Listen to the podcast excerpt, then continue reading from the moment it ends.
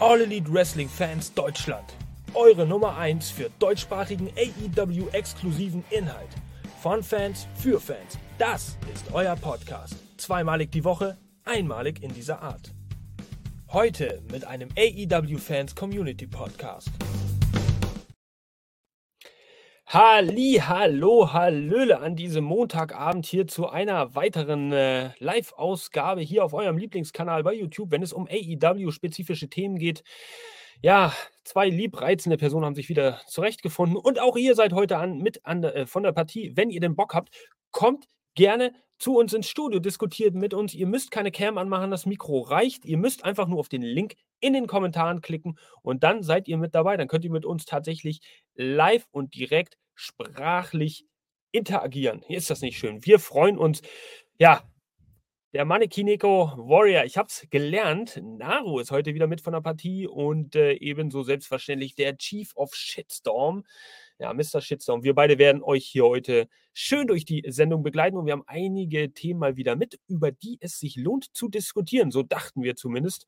Von daher, lieber Naro, ich freue mich, dass du auch diesen Montag heute wieder Zeit gefunden hast und ich bin sehr gespannt, wie denn deine Takes sind. Ja, einen wunderschönen guten Abend, ganzen Fans da draußen. Schön, dass ihr heute Abend eingeschaltet habt zur nicht ganz spookigen Halloween. Äh, Halloweenigen Ausgabe. Ich wollte mir was anziehen heute. Ähm, ich wollte, ja, ich, ich wollte tatsächlich den Hexnut meiner Tochter anziehen, aber er hat nicht über die Katzenohren gepasst und ich ohne Katzenohren, das geht nicht. Kann ich nicht nein, bringen. Nein, das kann ich nein, euch nicht antun. Nein. Das, das geht nun wirklich beim besten Willen nicht. Deswegen haben wir schaurig schöne Themen für euch. Äh, kommt bitte, bitte, bitte ins Studio. Ich kann seine Stimme nicht mehr hören. Ich möchte endlich andere Stimmen hören. Bitte. Definitiv. Wir werden jetzt einfach diesen Banner hier mal ein bisschen stehen lassen. Kommt zu uns ins Studio. Den Link findet ihr in den Kommentaren. Wir freuen uns auf euch. Für alle Leute, die sich das nachträglich hier natürlich auf den Podcast-Plattformen anhören werden. Ja, die werden jetzt sicherlich ein wenig enttäuscht sein und sagen: Mist, warum habe ich mir das nicht gestern eigentlich oder vorgestern schon live angetan? Ja, so ist das nun mal verpasste Gelegenheiten über Gelegenheiten. Also, ich muss dir mal ganz ehrlich sagen, so ein bisschen Geplänkel am Anfang.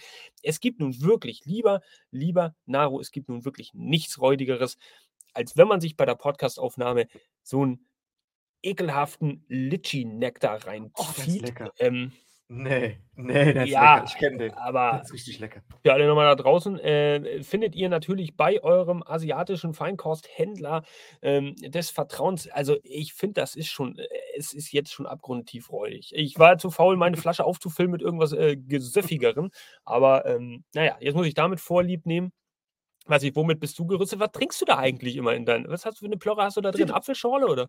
Nein, Zitronen, äh, Zitronenwasser. Ah, Zitrone, gute, die gute, alte Zitrone. Die gute alte Zitrone. Ja, Mensch, warum geht das jetzt? Das gesunde Zitronenwasser vor allem. Das gesunde ähm, ich ja, muss auch mal eine Linie achten. Ich glaube, wir beide sind auf jeden Fall jetzt sehr zuckergeladen. Ja, Prost auf mm. diesen äh, Moment. Liebe Leute, äh, postet gerne in die Kommentare, was euer Lieblingsdrink ist, wenn ihr uns denn äh, zuschaut und zuhört. Vielleicht habt ihr da ein Lieblingsgetränk. Hm. Ich bin mir sicher, die meisten Leute hauen sich eine halbe Flasche Uso hinter, weil sie es sonst nicht durchhalten. Aber das ist auch völlig in Ordnung. Wir haben ich, heute. Achso, was wolltest du sagen? Ich trinke Uso, was trinkst du so? so, ähm, am Anfang, bevor wir jetzt mal zu unseren Themen kommen, äh, über die wir äh, generell mal reden äh, wollen und werden, selbstverständlich, ähm, vielleicht noch so interessante Side-Facts für alle Leute, die es nicht mitbekommen haben. Mir sind nämlich zwei interessante Kuriositäten heute noch im Internet aufgefallen. Und äh, zum einen ist es äh, dieses wunderschöne Bild. Ihr habt nämlich tatsächlich die Chance, die Orange von Tony Storm bei eBay zu ersteigern, ähm, die sie sich bei Collision aus der Hose gezogen hat, äh, während sie da äh, auf dem Kommentatorenpult war. Sie kostet nur schlappe 1300 äh, US-amerikanische Dollar. Ähm, ja, ich würde sagen, Naru, dein, weiß nicht, 1300 Euro ist, ist, eigentlich ein Schnäppchen, oder? Es ist ein Schnäppchen für, für, für ein bisschen Tony Storm-Geruch. Schade, dass er nicht schwarz-weiß ist, es wäre ja dann noch authentischer. Ähm, ja, aber stimmt. ja, es ist halt, es ist halt, ja, ja. Ich habe so viel Fake-Ebay-Sachen schon gesehen, das mich wundert es nicht. Also mich würde es auch nicht wundern, wenn da irgendwann der Original-Scarf, also der Original-Schal von MJF, äh, da drin steht, aber den hast du ja schon an. Den kann ja man nicht verkaufen. Ja. Damit es auch jeder sieht. Also 1300 Dollar für dieses Schnäppchen könnt ihr euch die Orange aus der aktuellen Collision-Ausgabe von Tony Storm sichern. Äh, warum denn nicht? Wenn ihr die denn kauft, dann könnt ihr die natürlich auch live und direkt hier bei uns im Podcast präsentieren. Wir würden euch einen Freifahrtschein ausstellen und hier eine Einladung spendieren.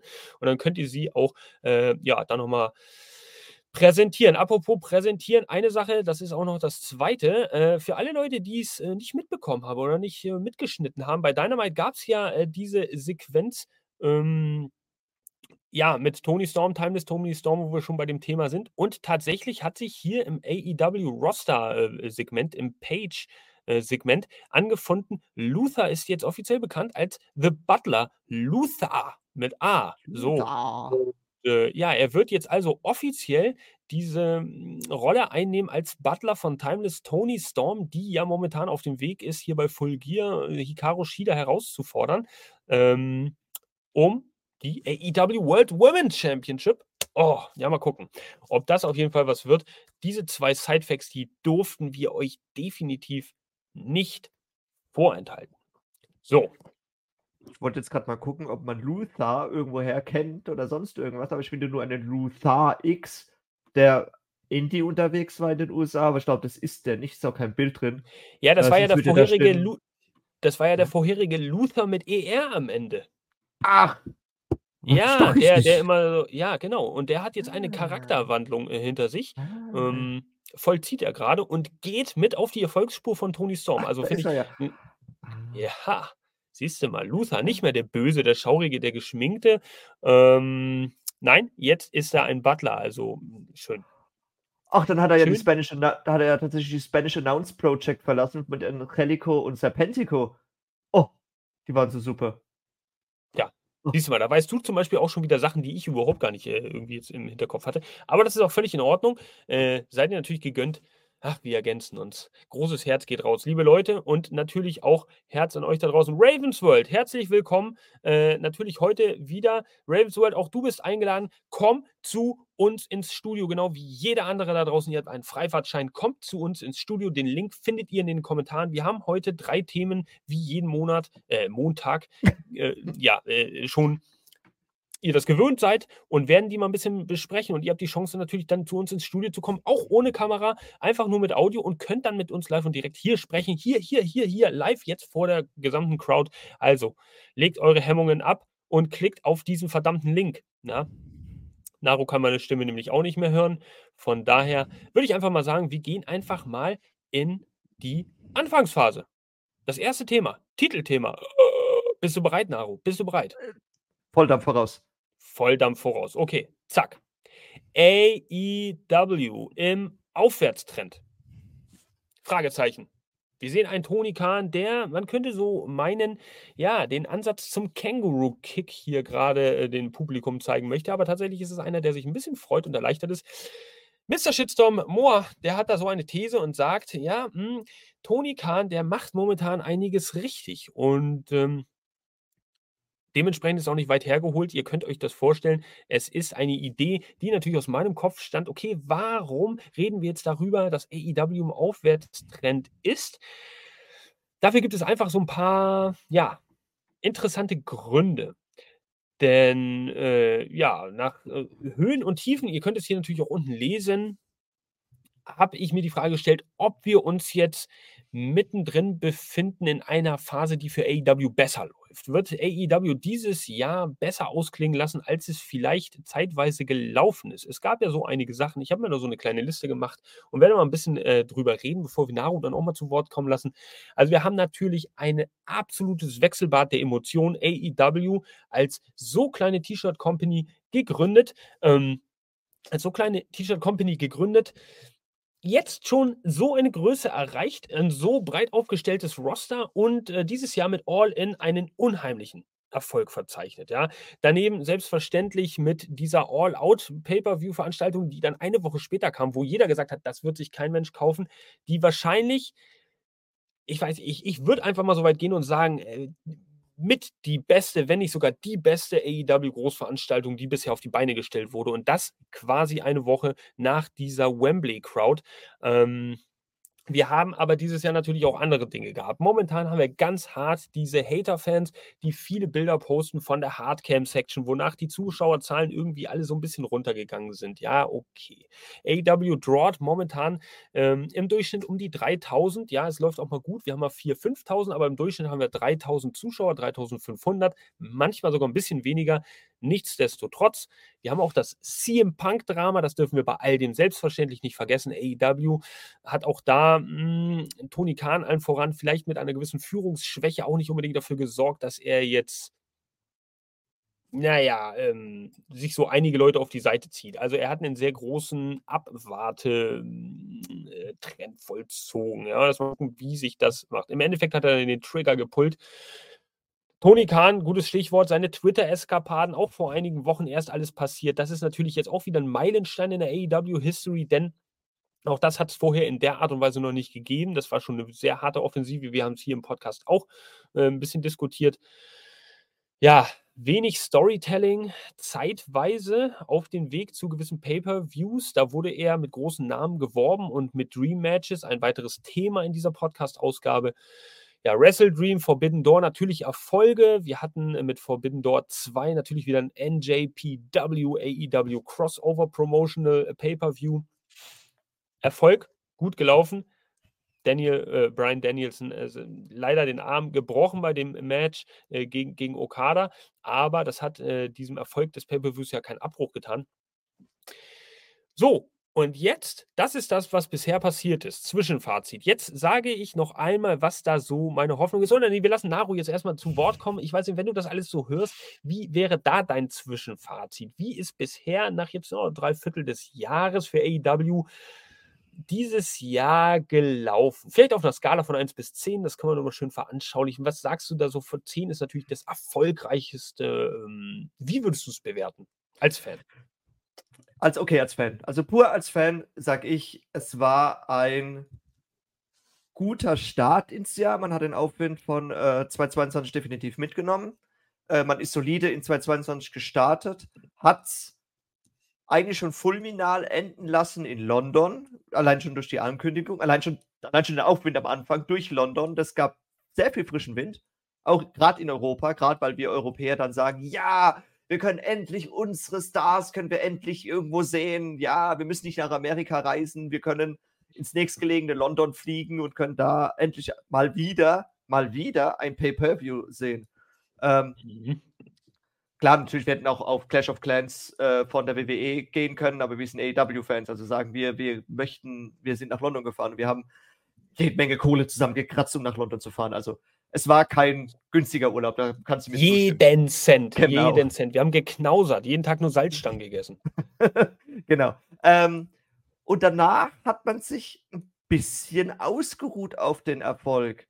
Man ist ein bisschen auf die Bremse getreten. Warum? Keine Ahnung. Hätte man nicht gebraucht. Ähm, wir haben, Jana und ich, wir hatten es bei äh, Dynamite gesehen, dass es sehr promolastig auf einmal wurde. Es waren kaum Matches da. Ähm, es gab ja im im, im, im, Hintergrund ja auch der Streit mit CM Punk. Der hat bös gebremst. Der hat richtig bös gebremst. Ähm, und wie, wie ich glaube, ich, ich glaube, das hatten wir beide und Benny im Podcast, als ich gesagt habe, dass die AEW sich davon erholen muss. Und das hat man sichtlich gemerkt. Da war vieles im Hintergrund, wo die AEW dann gesagt hat, davon, davon, das dauert, bis wir da die, die, die Wunden, also wir müssen uns jetzt die Wunden lecken, aber die mhm. Heilung, das dauert, das dauert richtig. Und das hast du auch gemerkt, das hast du bei Collision gemerkt, als auch bei Dynamite. Bei Collision mehr, weil es war, es, es war schon, es war schon bitter zu sehen, als äh, dann wirklich die, das, das Gefeuerte, also als dann CM Punk gefeuert wurde. Das Gefeuerte. Dann, ja, ja, das Gefeuerte, das Gefeuerte CM Punk. Das Gefeuerte CM Punk. Genau. Und dann in Chicago, Illinois aufgetreten ist, es war schon, da war schon hart äh, äh, wenig los in der, in, der, in der Crowd. Und jetzt geht's langsam, langsam, langsam, äh, okay, auch durch viele Entscheidungen, allein durch Adam äh, Copeland, äh, viele Personalien, die jetzt äh, entschieden wurden, kommt so langsam wieder der Auftrieb. Es geht wieder los. Wrestle Dream, überragend. Ähm, aber, aber, ich muss auch sagen, eine, eine, eine Promotion definiert sich nicht durch ihre Pay-Per-Views, sondern einfach durch die Weekly-Shows, weil die halt ständig sind. Äh, ja, du sagst auch, es, du sagst ja. es. Ja, genau. Und auch wenn eine Pay-Per-View super war, äh, man, man, darf die Weeklies nicht außen vor lassen. Und jetzt kommt so langsam, jetzt findet man so, so, so langsam wieder die Parallele zwischen, ey, Weeklies, ja, cool, wir machen ja, wir machen ja mit den Weeklies und jetzt gehen die Weeklies wieder voll ab. Ähm, kommen aber leider, und das ist halt auch unser Thema nachher, sehr, sehr gefährlich nah an ihre Pay-Per-Views ran. Ja, äh, also äh, das Stichwort Adam Copeland, wo ich dich vorhin unterbrechen wollte, aber dann irgendwie doch nicht, weil ich doch noch ein wenig Anstand in mir äh, äh, habe. Ähm, ich glaube aber, Adam Copeland, was soll das denn heißen hier? Ein wenig, wenig Anstand. Anstand. Ein, ja, Anstand. Wenig, wirklich, Anstand, du, Abstand. Ein wenig Anstand. Abstand, ja, Abstand auch. Äh, nee, was ich so sagen wollte, ein Adam Copeland ist aber Stand jetzt und ich glaube auch zukünftig nicht in der Lage, und das ist eine sehr kontroverse These, einen CM Punk irgendwie das Wasser zu reichen, was äh, Vermarktung angeht, was Name angeht, Kontroverse. Es ist sehr schade. Ich sehe es, ich sehe es nicht so. Ich sehe es äh, nicht so. Vor allem, jetzt, jetzt ist er auch erstmal wieder weg. Ja. Wo war er? So, ja, ähm, habe ich mir auch gedacht. Mhm.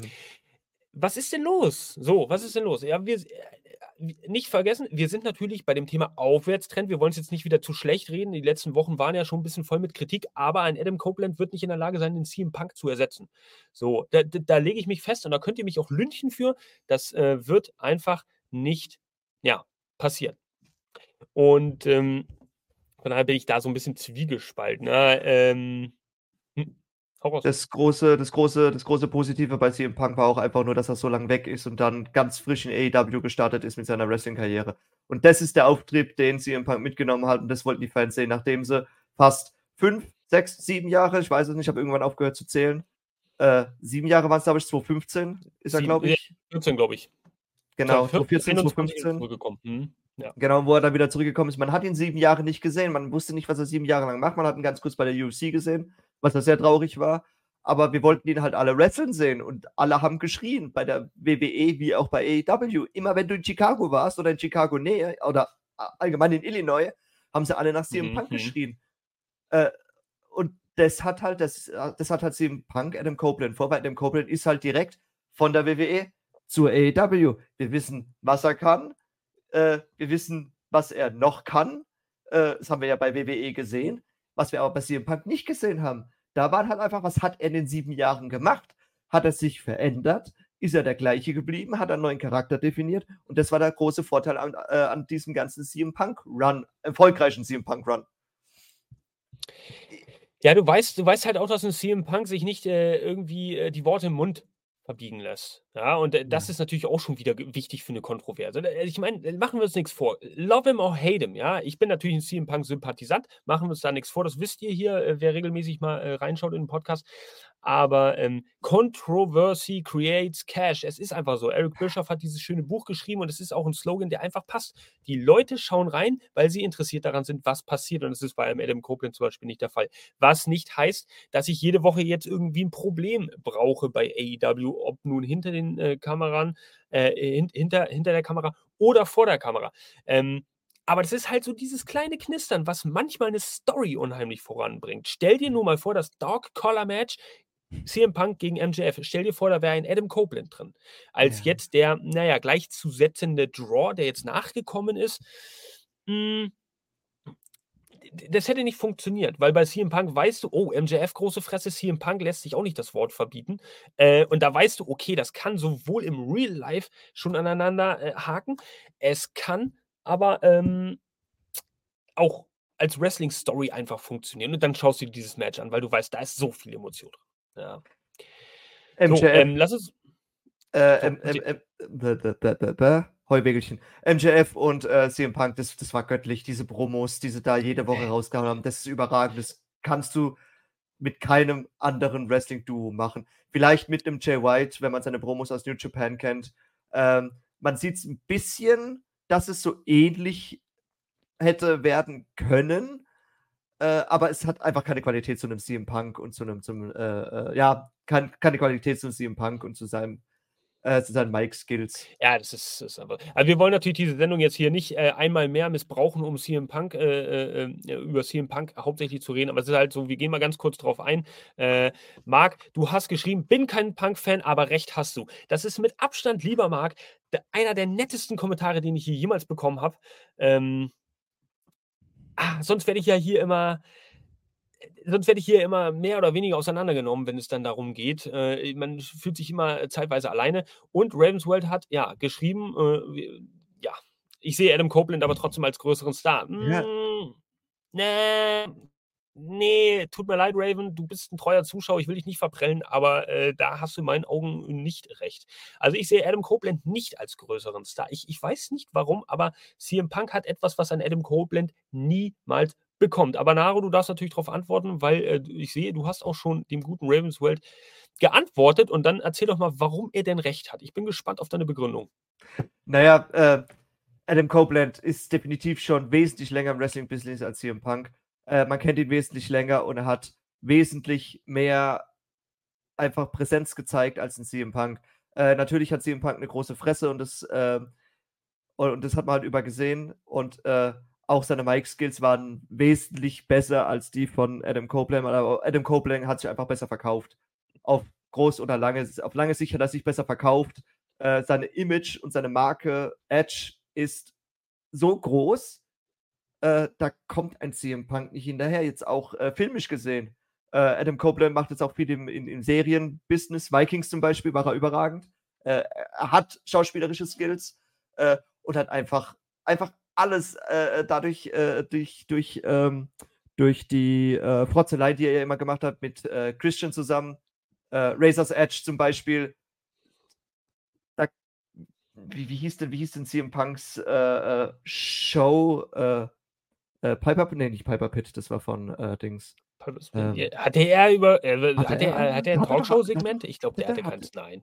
Ich glaube, CM Punk hätte sich, hätte er sich dafür. Oder seine, äh, ach, das war, nee, nee, das war seine Pipe-Bomb, die er immer irgendwo abfeuert. Das ja, war aber kein Segment genau. an sich, kein festes Segment. Das war einfach so, Punk setzt sich mitten im Ring und redet da einfach mal so eine halb, dreiviertel Stunde Schwachsinn äh, was ihn gerade bewegt. An, angefangen hat das, glaube ich, 2011 mit der Promo, der legendären Promo gegen John Cena, als er da im Ring lag und äh, das Mikrofon dann abgeschaltet genau, wurde. Genau. Ja, da hat so dieser ganze CM Punk-Mythos begonnen. Ja, aber es ist halt, aber wenn man halt auch jetzt, äh, ich, wir wollen eigentlich gar nicht so arg auf das CM Punk nein, nein. Äh, abgehen, aber ich möchte halt auch einfach noch sagen, wenn man aus jeder Company hört, dass sie ungern mit äh, CM Punk arbeiten möchten, aus diversen Gründen, dann ist halt auch schon mal ein Fazit äh, warum Adam Copeland einfach besser an, angesehen ist in der Wrestling-Welt als ein CM Punk. So, mehr sage ich dazu nicht mehr. Punkt. So, äh, es ist auch gut so, weil äh, du hast überhaupt keine Ahnung von dem, was du so redest hier. Merke ich, äh, ja gut, einmal. Äh, eigentlich bist du ja, eigentlich hast du ja Ahnung vom Wrestling, deswegen bin ich auch gerade ein bisschen überrascht. Guck. Gut. Siehst du es, lese es. Punkt. Ja, Danke, Raven. Adam hat mehr erreicht bei WWE. Ist einfach so. Ravens World, Naru geben sich hier die Klinke, geben sich hier die Hand. Dankeschön. Ja, er klüngelt zusammen. Yeah. Ich habe euch trotzdem lieb, aber ihr habt keine Ahnung vom Wrestling. Wir machen hier mal weiter, denn wir sind ja bei dem Thema. Nach Höhen und Tiefen ja. steht uns jetzt ein AEW-Aufwärtstrend bevor. Und jetzt werde ich dir mal sagen, die Hoffnungen, die ich momentan sehe. Und das ist eigentlich äh, der Kasus Knacktus, weswegen ich eigentlich diese These hier in den Raum werfe. Tony Khan macht momentan, beziehungsweise bei AEW läuft momentan einiges richtig. Und zwar die absolut größte Chance, diese Wolke, die über allem hängt, die jetzt die nächsten Monate bis Revolution wirklich viel Hoffnung gibt, ist das Sting-Retirement-Ding. Weil mit Sting wirst du jetzt auf seiner Abschiedstournee bei AEW unheimlich viel noch ziehen können. Auch da, Love him or hate him, aber auch das Ric Flair-Segment von Dynamite, es war einfach cool. Es war irgendwie äh, in gewisser Hinsicht überfällig.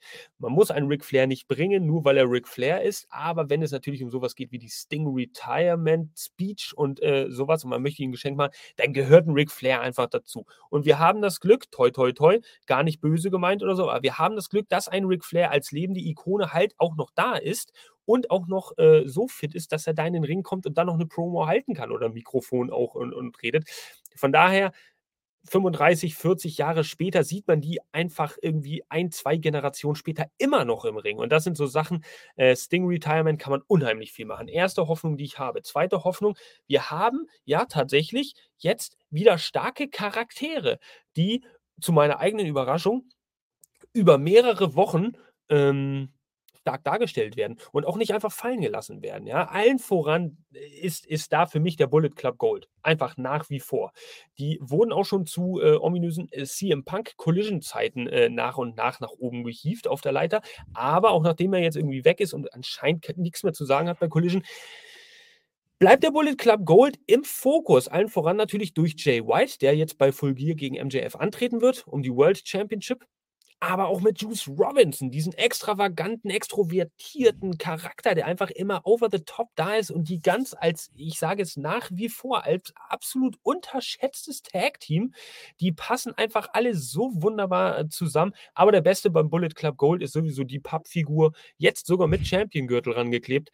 Ähm, das ist für mich ein wesentlicher Bestandteil äh, dafür. Ich will hoffen, dass sie zum Beispiel auch mit Rouge jetzt äh, alles richtig machen werden. Es gab jetzt einige Promos, er war ein bisschen weg. Dann gab es jetzt ein paar Vignetten über die letzten zwei Wochen, zwei, drei Wochen. Und äh, tatsächlich bei dieser dieswöchigen Collision-Ausgabe dann auch real life wieder zurückgekehrt mit der LFE Revival, wenn man so möchte. Dralistico, Preston Vance waren auch wieder mit dabei. Sehr gut. Wir haben einen Swerve Strickland. Wir haben äh, einen Christian Cage, der in diesem Alter einfach noch das ablässt, sich neu erfindet und einfach so ein verhasster Heel ist. Und ich mag es kaum sagen, ich sehe auch noch nicht, dass wir am Ziel sind, aber ich sehe auch, dass die Women's Division sich langsam erholt und durchaus einen gewissen Reboot starten könnte, weil ich, ähm, weil ich einfach glaube, mit einer Hikaru Shida als Championess hast du erstmal was Stabiles. Wir haben eine Timeless Tony Storm, die den Charakterwandel durchmacht. Wir haben so viel im Hintergrund. Ähm, TBS Championship, dieses ganze Level, Chris Statlander, da weißt du, was sie im Ring drauf hat. Wir haben eine Sky Blue Fan-Favorite, Willow Nightingale Fan-Favorite. Also die Women's Division erstarkt auch. Und das sind so Punkte, die mir jetzt absolut Hoffnung geben. Dazu Full Gear. Ein Pay-Per-View, den ich mir absolut nur kaufen würde, allein schon wegen des MJF J. White Aufbaus. Alles andere wäre nur Beiwerk. Ich möchte nur den Main Event sehen und wer hinter dieser verdammten Devil-Maske steckt. Das ist für mich richtig gutes Storytelling, richtig gutes, richtig guter Aufbau. Alles so, ja, alles so Gründe, ähm, die mich dazu gebracht haben zu sagen, okay, wir befinden uns in einem Aufwärtstrend. Und jetzt, lieber Naru, äh, kannst du natürlich auch nochmal sagen, stimmst du mir dazu? Hast du vielleicht noch ergänzende Punkte? Oder mh, hm, ja, vielleicht gibt es ja auch jemanden von euch da draußen, liebe Leute, der zu uns ins Studio kommen möchte. Der Link steht in den Kommentaren, dann könnt ihr mit uns diskutieren. Naru, dein Take, Klappe ab. Witzigerweise hast du ja schon alles gesagt, was ich auch hoffe. ähm, was ich jetzt noch dazu äh, sagen möchte, jetzt gerade beim Bullet Club Gold, da muss ich persönlich sagen, ich kenne Jay White und Juice Robinson aus New Japan.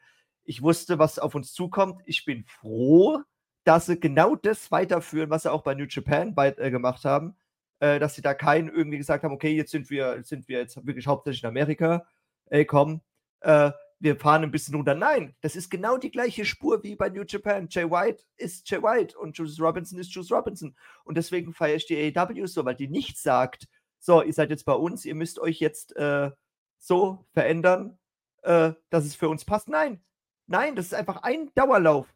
Es ist genauso wie ein Will Osprey. Ein Will Osprey, der hat in New Japan, äh, äh, ist er, äh, äh, hat, sich, hat sich hingestellt, ist losgelaufen und rennt jetzt durch die komplette Wrestling-Welt.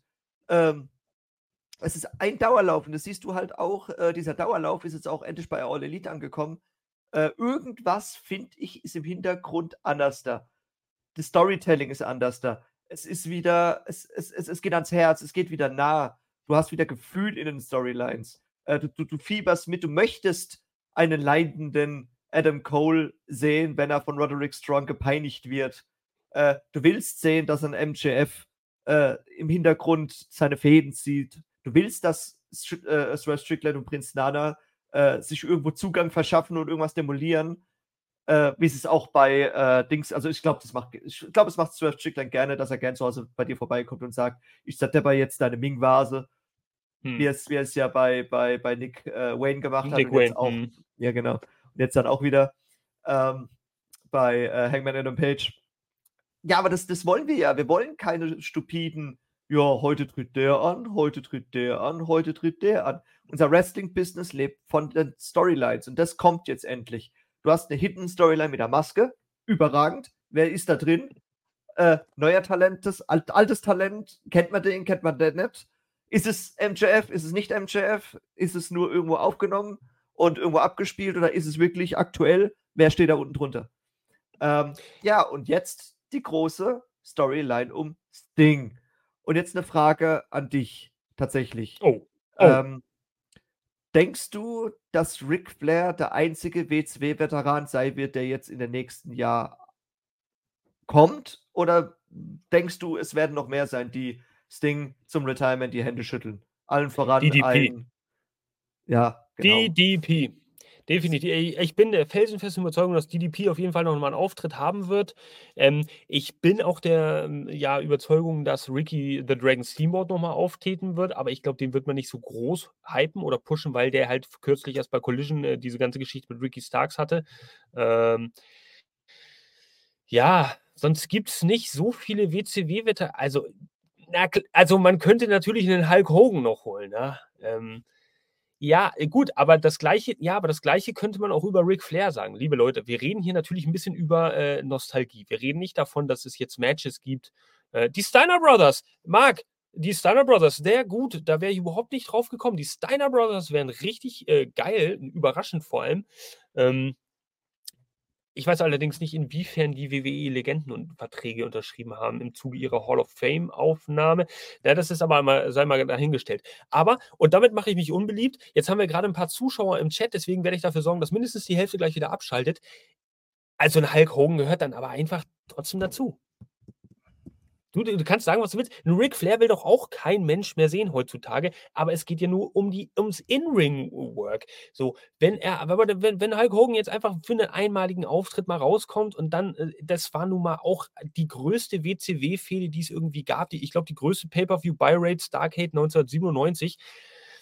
Aufbau über eineinhalb Jahre. Ich meine, das Match war grottenschlecht, reden wir nicht darüber, aber ähm, er, der gehört dazu. Äh, gehört einfach dazu. Gold, ein Goldberg, selbstverständlich, ist ja sowieso im Talks Ravens World. Alter, alter, alter. Wir haben hier richtig äh, pfiffige Kommentare. Ähm, kommt doch zu uns ins Studio und redet, mein Gott. sagt uns doch ins Gesicht, Mann. Sagt uns doch ins Gesicht, dann müssen wir es nicht immer einblenden und raussuchen. Aber da geht auch keiner drauf ein in den Kommentaren, ne? Dass die mhm. wenigstens mal schreiben, nee, ich habe keinen Bock, nee, ich habe keine Cam, nee, äh, ich habe kein Mikrofon. Nee, da schreibt einfach keiner was zu. Äh, die posten einfach, könnt ihr auch machen. So, wir haben so viele Namen. Ihr habt recht. Ja. DDP, Goldberg, Steiner Brothers, Hogan, Naro, auch wenn du es nicht hören willst. Ähm, ein Steamboat, Ric Flair haben wir sowieso dabei. Und dann kommt Sting zu seinem letzten Match bei Revolution einfach mit so einem fetten Trupp von 20 Leuten hinter sich zum Ring und wird quasi angefeuert. Eine Art Lumberjack-Match oder keine Ahnung, mentale Unterstützung. Ja, und da gegen wen hat er dann das Match?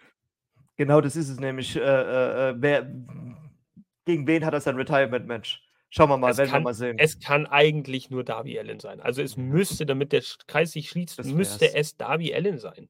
Das wäre witzig, so. das wäre richtig witzig. Da würde ich. Es wäre. Äh, das, das, könnte man gut verkaufen, ohne einen Darby auch Heal zu turnen währenddessen. Aber es ist einfach dann auch die einzig legitime Fackelübergabe von Sting an Darby Allen. Oder ähm, wir kriegen endlich, wir kriegen vielleicht endlich Sting gegen Undertaker. Oh, habe ich nicht gesagt. Kevin Nash, Ravens World, hat es natürlich auch nochmal reingeschrieben. Kevin Nash. Genau. Ähm, Marc, du hast geschrieben, Hogan schwierig. Die ganze Lügerei hat mir den Typ irgendwie komplett kaputt gemacht. Ja, ähm, klar, Hogan, der ja laut eigener Aussage am gleichen Tag in Japan und Amerika gekämpft hat und gefühlt auch mehrmals, es sind natürlich Geschichten, aber es geht in dieser, Leute, es geht in dieser Geschichte natürlich nicht vornehmlich um Hogan oder Flair, es geht natürlich um Sting. Und da gehören mhm. solche alten Rivalitäten dann irgendwie auch dazu. Und das ist so eine Abschiedstournee. Jetzt mal eine richtige. Bei der WWE hatte er die Chance halt nicht. So ein Hall of Fame Aufnahme schön, ist auch legitim, aber war auch halbherzig durchgeführt. Ähm, ja, Hier, natürlich, äh, Marc, du hast auch wieder geschrieben, also wir können ja nur einblenden. Sting hatte die rote NWO, natürlich. Mhm. Wen gibt es denn davon noch? Lex Luger, selbstverständlich. Der, der muss aber reinrollen, der sitzt ja mittlerweile im Rollstuhl, ist aber gut, sehr, aber das, sehr K.O. Aber das ist ja ein offenes Geheimnis. Ich meine, er präsentiert sich ja selber im Internet auch so, er ist ja nicht mehr the Total Package, wie es noch vor 20 Jahren war. Er sitzt im Rollstuhl, selbstverständlich, aber er ist halt trotzdem noch ein Name im Business. Wir haben vielleicht auch noch einen Sid Vicious in gewisser Hinsicht, ja. Wir hätten noch gewisse Horsemen, Arn Anderson, ja gut, Ric Flair haben wir ja jetzt schon, Dean Malenko und ja gut, das war alles nicht so. Aber Lex Luger würde ich mich auch noch freuen. Barry Windham, das sind natürlich noch so krasse NWA, äh, WCW Übergangszeiten. Hm, okay, das, so, so könnten wir das machen. Conan war auch beim Wolfpack Ravenswell, haben wir gelesen. Ähm, hast, du, hast du vollkommen recht.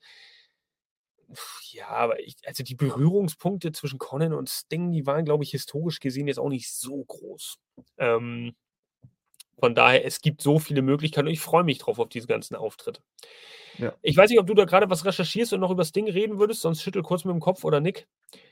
Ich habe gerade noch ähm. geguckt, wer alles bei der Red äh, äh NWO war und äh, Conans wurde ja auch schon gesagt, also Conan ja. wurde ja schon gesagt. Äh, vieles sehe ich da nicht mehr als, als Bilder. Äh, ich glaube, das war es auch wirklich. Randy Savage. Wirklich, Randy Savage, Randy Kurt Hennig, ja. aber die sind natürlich nicht mehr unter uns. Ähm, das wäre ja. natürlich auch noch was gewesen, aber die waren auch nur kurzzeitig da. Ja. Einige Leute auf jeden Fall noch dabei, irgendwie, ähm, die ja, genau. die äh, irgendwie auftreten können. Lass uns noch mal ganz kurz äh, das Thema aufgreifen, Höhen und Tiefen. Ein ganz wesentlicher Punkt, den man niemals außen vor lassen sollte, weswegen es jetzt gerade nach oben geht mit AEW in meinen Augen. Natürlich, und das hätte ich nicht gedacht vor einem halben Jahr, dass ich das sage, MJF. Ja. Auch der hat seinen Spot hier verdient bei uns im Podcast, dass wir über ihn reden. MJF, ähm, es war, und da war ich am Anfang auch ein, kleiner, ein kleines bisschen skeptisch, aber ähm, goldrichtiges Timing, ihn zum Face zu machen, jetzt Face zu wandeln. So, ähm, zumindest zeitweise. Man weiß ja nicht, wie Full Gear ausgeht, was da passiert, Devil-Maske hin oder her. Ähm, vielleicht zieht er doch irgendwelche Fäden, vielleicht turnt er gegen äh, Adam Cole oder irgendwas kommt da, keine Ahnung. Aber er ist am Mike natürlich nicht nur grandios im Ring, auch gut. Ähm, er ist einfach in den letzten Monaten, Wochen und Monaten ein Corporate Guy geworden, aber im absolut positiven Sinne. Der ja. seinen Titel nicht bei jeder Gelegenheit aufs Spiel setzt, aber dann, wenn es drauf ankommt und tatsächlich dann auch da ist und teilweise dann auch zwei Matches an einem Abend irgendwie bestreitet. Ähm, Aufopferung ist da, denke ich, genau das richtige Wort für AEW. Und wer den MJF vor eineinhalb Jahren noch gesehen hat, hätte vielleicht nicht unbedingt damit gerechnet, dass er sich so gibt. Richtig, da gebe ich dir vollkommen recht. Allein schon das Match jetzt, was er am Samstag abgeliefert hat gegen, äh, gegen Omega, das war, das, das, das, wir haben, wir haben vor dem Stream schon äh, äh, äh, gesabbert, wir sabbern jetzt auch wieder. Ähm, das waren die Qualitäten, die ein MJF mitbringt. Das wollten wir sehen von MJF, das haben wir gesehen. Ähm, es war lange immer, also ich, ich frage mich die ganze Zeit, wo hat er, wo, wo hat er das versteckt? Hat er es in seinem ja. Schal versteckt? Hat er es unter seinem Ring versteckt? Wo hat er diese Matchqualitäten auf einmal her? Hat er irgendwie äh, äh, hart trainiert in der letzten Woche, gerade für dieses Match? Weil wir wussten, äh, sagen wir mal ehrlich, alle Matches mit Kenny Omega sind Prestige-Matches. Ähm, äh, äh, wo, wo, hat er sich das alles hergeholt? Ist es wirklich tatsächlich die ganze Tra äh, Trainerei mit Adam Cole, Baby, wo er sich das angeeignet hat? Also, er hat auf einmal ein Match gezeigt, da hast du gedacht, das, das, das wird. Nee, ich, ich, ich bin davon ausgegangen, es war ein Klamauk-Match. Ich habe gedacht, es wird ein Klamauk-Match. Ich habe gedacht, es wäre ein typisches MJF-Match mit einem Low-Blow. Ja, natürlich. Aber Ach, das was. ist so, das ist so abliefert. Brutal. Also ich war, ich war auf der Couch gesessen äh, mit, mit, den Kopfhörern, habe mir das Match angeguckt und habe dabei dazu. Ich hab ich hab, nee, und überhaupt meine Frau nebenan, die ja davon gar keine Ahnung hat, die so, was ist mit dem los? Warum, warum gehen da da voll ab? Äh, brutal, einfach, einfach richtig gut.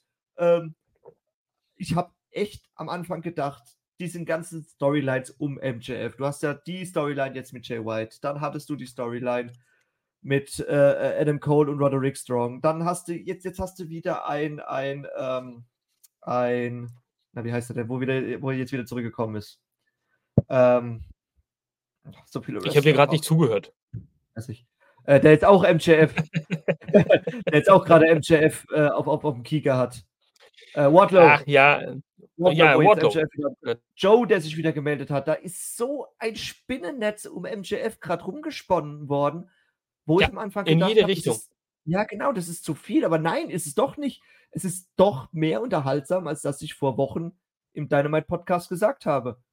Äh, es macht Spaß und ich möchte gerne mehr davon sehen und kann ruhig mehr, noch mehr Fäden aufbauen. Das ist mir wurscht egal. Äh, und jetzt und, und jetzt auch gerade noch dieses Roderick Strong möchte der beste Freund von MJF werden. Das wird, das, das wird überragend. Wir, wir, wir werden, wir werden Weekly-Shows erleben, in denen wir entweder die ganze Zeit nur lachen werden äh, äh, oder, oder mitfiebern werden. Ich, ich, ich bin mega gehypt.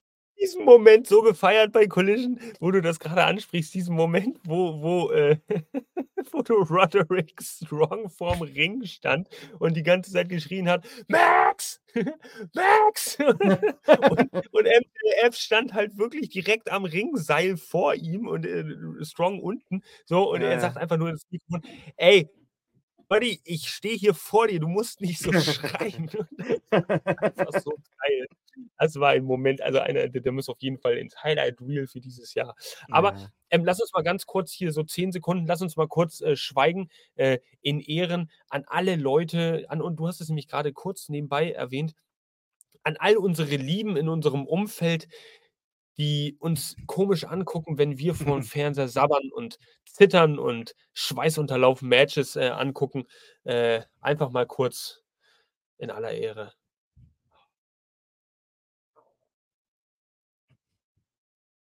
Es ist so schön. Es geht raus an euch da draußen, ähm, unsere lieben Frauen, Männer, Freunde, die nicht wissen, warum kriegt er jetzt gerade hier so einen Abzappler? Warum rastet der so aus? Das ist doch eh alles nur Show und das ist gestellt und es ist alles klar. Man halt Maul. So. Nicht, nicht alles, nicht alles. Also ich denke mal, die, diese Schwärmerei von Max Caster, weil es Ravens World gerade sagt, die Schwärmerei von Max Caster an MJF, ich, ich glaube, die geht schon deep. Ich glaube, ich glaube, ich glaub, das ist so ein bisschen, bisschen wir, wir kennen es nicht, wir wissen es nicht. Vielleicht sind es ja doch Kindheitsfreunde. Ähm, äh, sie könnten Kindheitsfreunde sein, vielleicht. Äh, man müsste mal recherchieren. Äh, das, das geht deep. Und das ist, das ist schon, das ist schon, das hat schon fast amoröse, äh, äh, am, amoröse äh, Züge.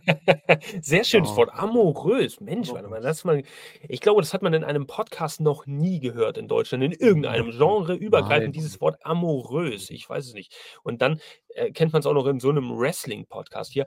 Ähm, ja, gut. Marc, ich möchte nochmal auf deinen Kommentar zu sprechen kommen. Es wäre überaus unklug, ihn gegen Cole turnen zu lassen, würde so vieles kaputt machen. Aber andererseits würde es wieder passen. Ja, das ist halt genauso dieses Hin und Her, was AEW uns ja glauben äh, lassen will. Wir wissen nicht, wie wir uns entscheiden sollen. Äh, irgendwie wollen wir sehen, dass er turnt, aber irgendwie wollen wir auch, dass es weitergeht, weil es irgendwie momentan so schön läuft. Mm. Und wir haben ja eigentlich schon bei All In damit gerechnet. Und ich glaube, AEW macht das taktisch einfach äh, äh, clever, klug. So lange, bis wir gar nicht mehr großartig dran denken, dass er turnen könnte. Und genau dann kommt's. Dann schnappt nämlich diese Schlange zu, weil es in der Natur der Schlange liegt, zuzuweisen. Du hast ja bei Cole schon gesehen, hatte diese, diese, diese obligatorische, na, wo ist meine Kamera? Dieses obligatorische Messer, bum, bum, was er schon oft gemacht hat. Man kennt die ganzen Videos. Äh, und es ist schon immer so gewesen, dass dieser Fistbump für äh, Niedertracht und für, für Verrat steht. Ähm, ich denke, es wird kommen. Ich denke, es wird kommen. Ich gehe ich mal davon aus. Und das wird dann das eponale Jahresendmatch. Ja, ja, könnte sein. Wir haben natürlich auch noch hier ähm, World's End als neuen Pay-Per-View auf der Uhr. Finde ich schön, gibt ein bisschen Starcade-Vibes, weil so zwischen Weihnachten und Silvester ein Pay-Per-View, das gehört irgendwie in der Wrestling-Welt einfach dazu. Ja, mittlerweile. Ähm, ah, schön, schön. Das muss einfach, muss einfach so sein. Ring of Honor haben wir, glaube ich, dann auch noch Ende Dezember ein Pay-Per-View. Glaub, oder war das mit-. Oder haben die das äh, Mitte gestellt? Final Battle? Aber das ist, glaube ich, dann nicht Pay-Per-View, sondern November. äh, ja, nee, ich glaube, das ist 15, 15, ja, wie auch immer. Äh, so, Ravensworld, beide können turn. Das ist ja das Interessante. Vollkommen recht. Äh, du weißt nicht, wer wen hintergeht, wie, was, wo, wann. Ah, ui, ui, ui, Äh, ui, ui. Höhenflug 15. AEW. Dezember. 15. Dezember ist Final Battle. Genau, aber es ist kein Pay-Per-View, wie ich mitbekommen habe, sondern es ist äh, exklusiv, wird auf dem äh, Ring of Honor Honor Club gestreamt. Okay. Ähm, ja, Stimmt, stimmt, Das das, nur nebenbei, stimmt, gerade, ja, genau, steht da, genau. Und ähm, ja, habe ich euch schon mal erzählt, wie räudig so ein Litchi-Neck da überhaupt schmeckt? also wirklich, dass ich mir diese Plörre hier hingestellt habe, freiwillig, um dann noch eine Diskussion anzufangen. Eieieiei. Na gut. Ich, äh, was trinkt ihr denn gerne, wenn ihr zum Beispiel einen Podcast von uns hier äh, belauscht oder zuguckt oder Kommentare schreibt, anstatt hier ins Studio zu kommen? Schreibt es gerne in die Kommentare oder sagt es uns, wenn ihr ins Studio kommt. also, ich glaube, wir haben genug äh, diskutiert. Tatsächlich, jetzt eine Dreiviertelstunde, knapp, also 40 Minuten darüber diskutiert und auch mal gute Anhaltspunkte gezeigt, weswegen es momentan wirklich bergauf geht mit AEW. Zwischenzeitlich mm, stagnierte das ein bisschen, ging ein bisschen runter. Es wurden viele Lager gespalten durch diese CM Punk-Geschichte natürlich. Und ähm, ja, mm, ist schon äh, heftig. Ravensworld, Fritz Cola, sehr geil. Sehr geil. Wir wollen natürlich an dieser Stelle keine Werbung machen, aber Fritz Cola, äh, Fritz ist natürlich schon eine ganz, ganz feine Sache. Ähm, ja. Na, nee, hier, Leute. Ach, Vita Cola. That's the real shit, Alter. Vita Cola Original mit Zitrusgeschmack. Das ist eine Cola, die und dann auch aus der Glasflasche. Hier. Das ist ein Geschmack. So, aber wir wollen natürlich jetzt nicht über Getränke reden hier. Wir wollen weitermachen. Naro, hast du dem noch etwas hinzuzufügen oder haben wir jetzt uns wirklich ausgepustet? Ich denke, ich denk, äh, wir sind auf dem Aufwind und wir werden sehr, sehr schöne Wochen erleben noch in diesem Jahr. Definitiv. So, wenn ihr denn ready seid, dann gehen wir einfach mal rüber, denn Mr. Shitstorm hat hier eine These reingeworfen und hat hier eine Meinung gehabt und die habe ich jetzt ganz gut, denke ich, begründet. Ich bin gespannt auf den guten Naru, denn der hat hier auch noch was reingeworfen und dieses Thema werden wir uns jetzt ein bisschen genauer anschauen. Ähm, Nachdem wir allerdings kurz einen Einspieler machen müssen. Liebe Leute, bleibt dran. 29 Sekunden. Wir sind dann da. Und solange bekommt ihr eine Anleitung von uns. Wir haben euch trotzdem lieb. Bis gleich. Ihr überlegt euch den Wrestling Quiz Kalender 2024 zu kaufen, dann schaut jetzt mal gut zu. Wir gehen auf quizmania.de, legen den Wrestling Quiz Kalender in den Warenkorb, schauen uns den Warenkorb an, gehen auf den Punkt Auschecken. Dort können wir dann die Bestellübersicht anzeigen, indem wir draufklicken. In das Rabattcodefeld gebt ihr ein AEW Fans 5. Alles groß und zusammen. Bestätigen und zack, da ist der Rabatt. Jetzt nur noch auschecken, bezahlen und ab geht's. Genau, ab geht's. Nicht nur da, sondern hier weiter bei uns im Podcast. Pipa Podcast mit diesem Thema. Und zwar reden wir jetzt ein bisschen über ja, den Roster-Split. Uh, die allseits beliebte Diskussion. Wir sehen es hier in eckigen Klammern. Oh nein! Nicht schon wieder. Lass uns nicht über einen nicht vorhandenen Roster-Split reden. So, und der gute Naro, den ihr hier auf dem Screen seht, ja, das ist nämlich genau der, äh, guckt mal kurz hin hier, ja, könnt ihr nämlich auch sehen hier. Äh, hier ist er, da, da ist er. Und hier ist er nämlich auch. Der hat eine These reingeworfen. Erst war ich dafür, aber jetzt bin ich dagegen. Und dieser ganze, das ist ja das Interessante an der Geschichte, ähm, Gedankengang von Pro zu Contra hat sich, glaube ich, ähm, ja, also innerhalb von sieben Stunden vollzogen, nach ausgiebiger, Zitat, Philosophie und äh, wenn ich das noch vorwegnehmen darf, Mathematik. ähm, ich bin wirklich gespannt, wie du das jetzt hier argumentierst und uns erklärst, was du damit meinst. Also, ist der Roster-Split die einzige Möglichkeit, das gesamte Roster dauerhaft unterzubringen und auch die Charaktere zu entwickeln? Erzähl uns, was es mit deiner Entscheidungsfindung auf sich hatte. So, ich hoffe, ich bleibe unter einer halben Stunde. Ich hoffe definitiv, ich bleibe unter einer halben Stunde. Also, ich hatte mir so überlegt, weil ich ja die gute Aberdeen gesehen habe, endlich mal wieder bei Collision, wo ich mir gedacht habe, hm, wo war der denn die ganze Zeit? Eigentlich verletzt war sie, glaube ich, gar nicht.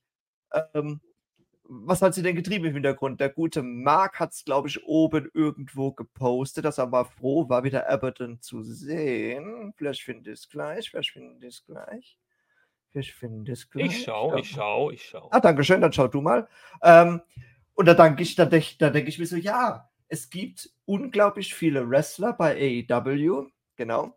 Äh, es gibt ja unglaublich viele Wrestler bei AEW, die einfach im Hintergrund versauern, weil wir halt gerade die großen Storylines um MJF haben, die ja sehr zeitintensiv sind. Wir haben The Elite, äh, wir haben äh, Swerve Strickland, wir haben Hangman Page, wir haben die ganzen großen Namen, die du immer siehst. Jede Woche. Jede Woche siehst du definitiv einer von beiden immer. Aber wo sind denn die Kleinen? Ähm, du siehst keine Abaddon die ganze Zeit. oder wie sie auch alle heißen, oder gern ein Pretty Peter Avalon, würde ich auch gerne mal wieder öfters sehen. Oder, ich glaube, der, ähm, der, ist, glaube ich, gar nicht mehr bei AEW. Ich glaube, der ist mittlerweile gar nicht mehr unter Vertrag. der, Überraschenderweise. Ich werde das mal kurz recherchieren. Mach mal weiter. Dankeschön. Ähm, hat einfach die ganzen kleinen Wrestler, die man so kennt, die man auch aus der Indie-Szene kennt, äh, die dann irgendwann zur AEW gekommen sind.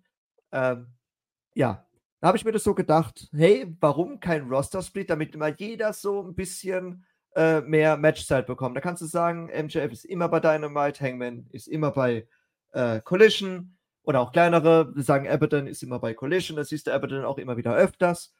Ähm, wäre super. Allein jobtechnisch wäre das super, gerade für die äh, In-Ring-Experience von den äh, jungen Wilden, sagen wir es mal so. Ähm, und dann habe ich so überlegt, ja, ähm, meine Frau kam da drauf, weil ich hatte es heute Morgen, äh, heute Nachmittag nochmal mit meiner Frau darüber. Und die sagt auf einmal ganz, ganz interessant, äh, ja, aber äh, äh finanztechnisch, aber finanztechnisch wäre das ja, ah, da ist er doch noch, siehst du mal. Also, ich muss mich ähm, revidieren. Gut. Ähm, aber finanztechnisch oder, oder, oder marketingtechnisch wäre das ja relativ schlecht, weil da, gehst, da kannst du ja hingehen, kannst sagen, hey, ich bin großer MGF-Fan. MGF kommt ja nur bei Dynamite, also gucke ich mir nur Dynamite an und nicht Collision. Und dann kam ich ins Zweifel. Ist ein Roster-Split tatsächlich sinnvoll? In WWE-Sicht ja, weil du halt auch einfach diese Masse hast. Du hast halt einfach diese, dieses, die, WWE gibt schon immer. 30 Jahre, 35 Jahre, die kriegen definitiv ihre Hallen voll. Das heißt, auch wenn du mal kein SmackDown siehst und nur Raw siehst, das macht denen keinen Abwurf, die verdienen trotzdem ihre Dollars in, in Säcken, in Töpfen, in Regenbogengold. In äh, Lastwagen. Äh, in Lastwagen. Ähm, und dann habe ich mich mal hingesetzt. So, was spricht denn eigentlich gegen ein Roster-Split? Oder was, was, äh, äh, wie sehen eigentlich die Roster zwischen AW und WWE aus? Vielleicht hat ja WWE einfach mehr, ähm, mehr, mehr, mehr Wrestler, weswegen sie äh, splitten müssen. Ja, haben sie tatsächlich. Äh, und zwar haben wir 152 WWE-Wrestler und davon sind 90 bei SmackDown und bei Raw und 62 bei NXT. Denke ich mir, okay, sie haben mehr Wrestler, ihre Shows gehen auch länger. Nein! Ha, und jetzt kommt nämlich das Witzige, ich habe es nämlich zusammengerechnet die AEW-Shows, das heißt Dynamite, Collision, Rampage, gehen summa summarum fünf Stunden. Und ich habe mir damals eingebildet, Raw ginge drei Stunden. Drei, dreieinhalb, vier Stunden. Nein, geht jetzt auch nur noch zwei Stunden. SmackDown, eineinhalb Stunden, sind wir bei drei Stunden 30 und NXT geht auch nur eineinhalb Stunden. Das heißt, wir sind auch wieder nur bei fünf Stunden. WWE, Sendezeit in der Woche ist genauso lange wie AEW. Und da war ich perplex, wie ich das auch, äh, nach, äh, nachgeschaut habe.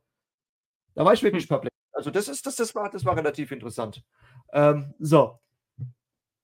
Warum ich mich dann aktiv gegen einen Roster-Split dann entschieden habe, war halt auch einfach die Tatsache, dass sich AEW es momentan nicht leisten kann, sein Roster zu splitten, geldtechnisch. So wie wir es gesagt haben, WWE Geld aus LKWs. Ähm, die AW muss, dadurch, dass sie jetzt sich sowieso im Aufschwung, Aufschwung befinden, Shows abliefern. Shows abliefern machst du momentan mit MJF, mit einem Hangman, mit den ganzen Storylines, die gerade laufen. Sehen wir ja, die Storylines, die laufen an, die, sie finden Anklang. Äh, das, das, das, das, anfängliche Husten ist vorbei, wir atmen wieder, wir atmen wieder AEW-Luft. Ähm, und deswegen habe ich mich tatsächlich doch auch gegen einen Roster-Split entschieden, weil es momentan noch nicht Zeit ist zu splitten. Und ich denke auch vielleicht, dass niemals die Zeit geben wird, diesen Roster zu splitten. Äh, leider. Leider, leider geht es aber dann auch auf die Kappe von verschiedenen Wrestlern.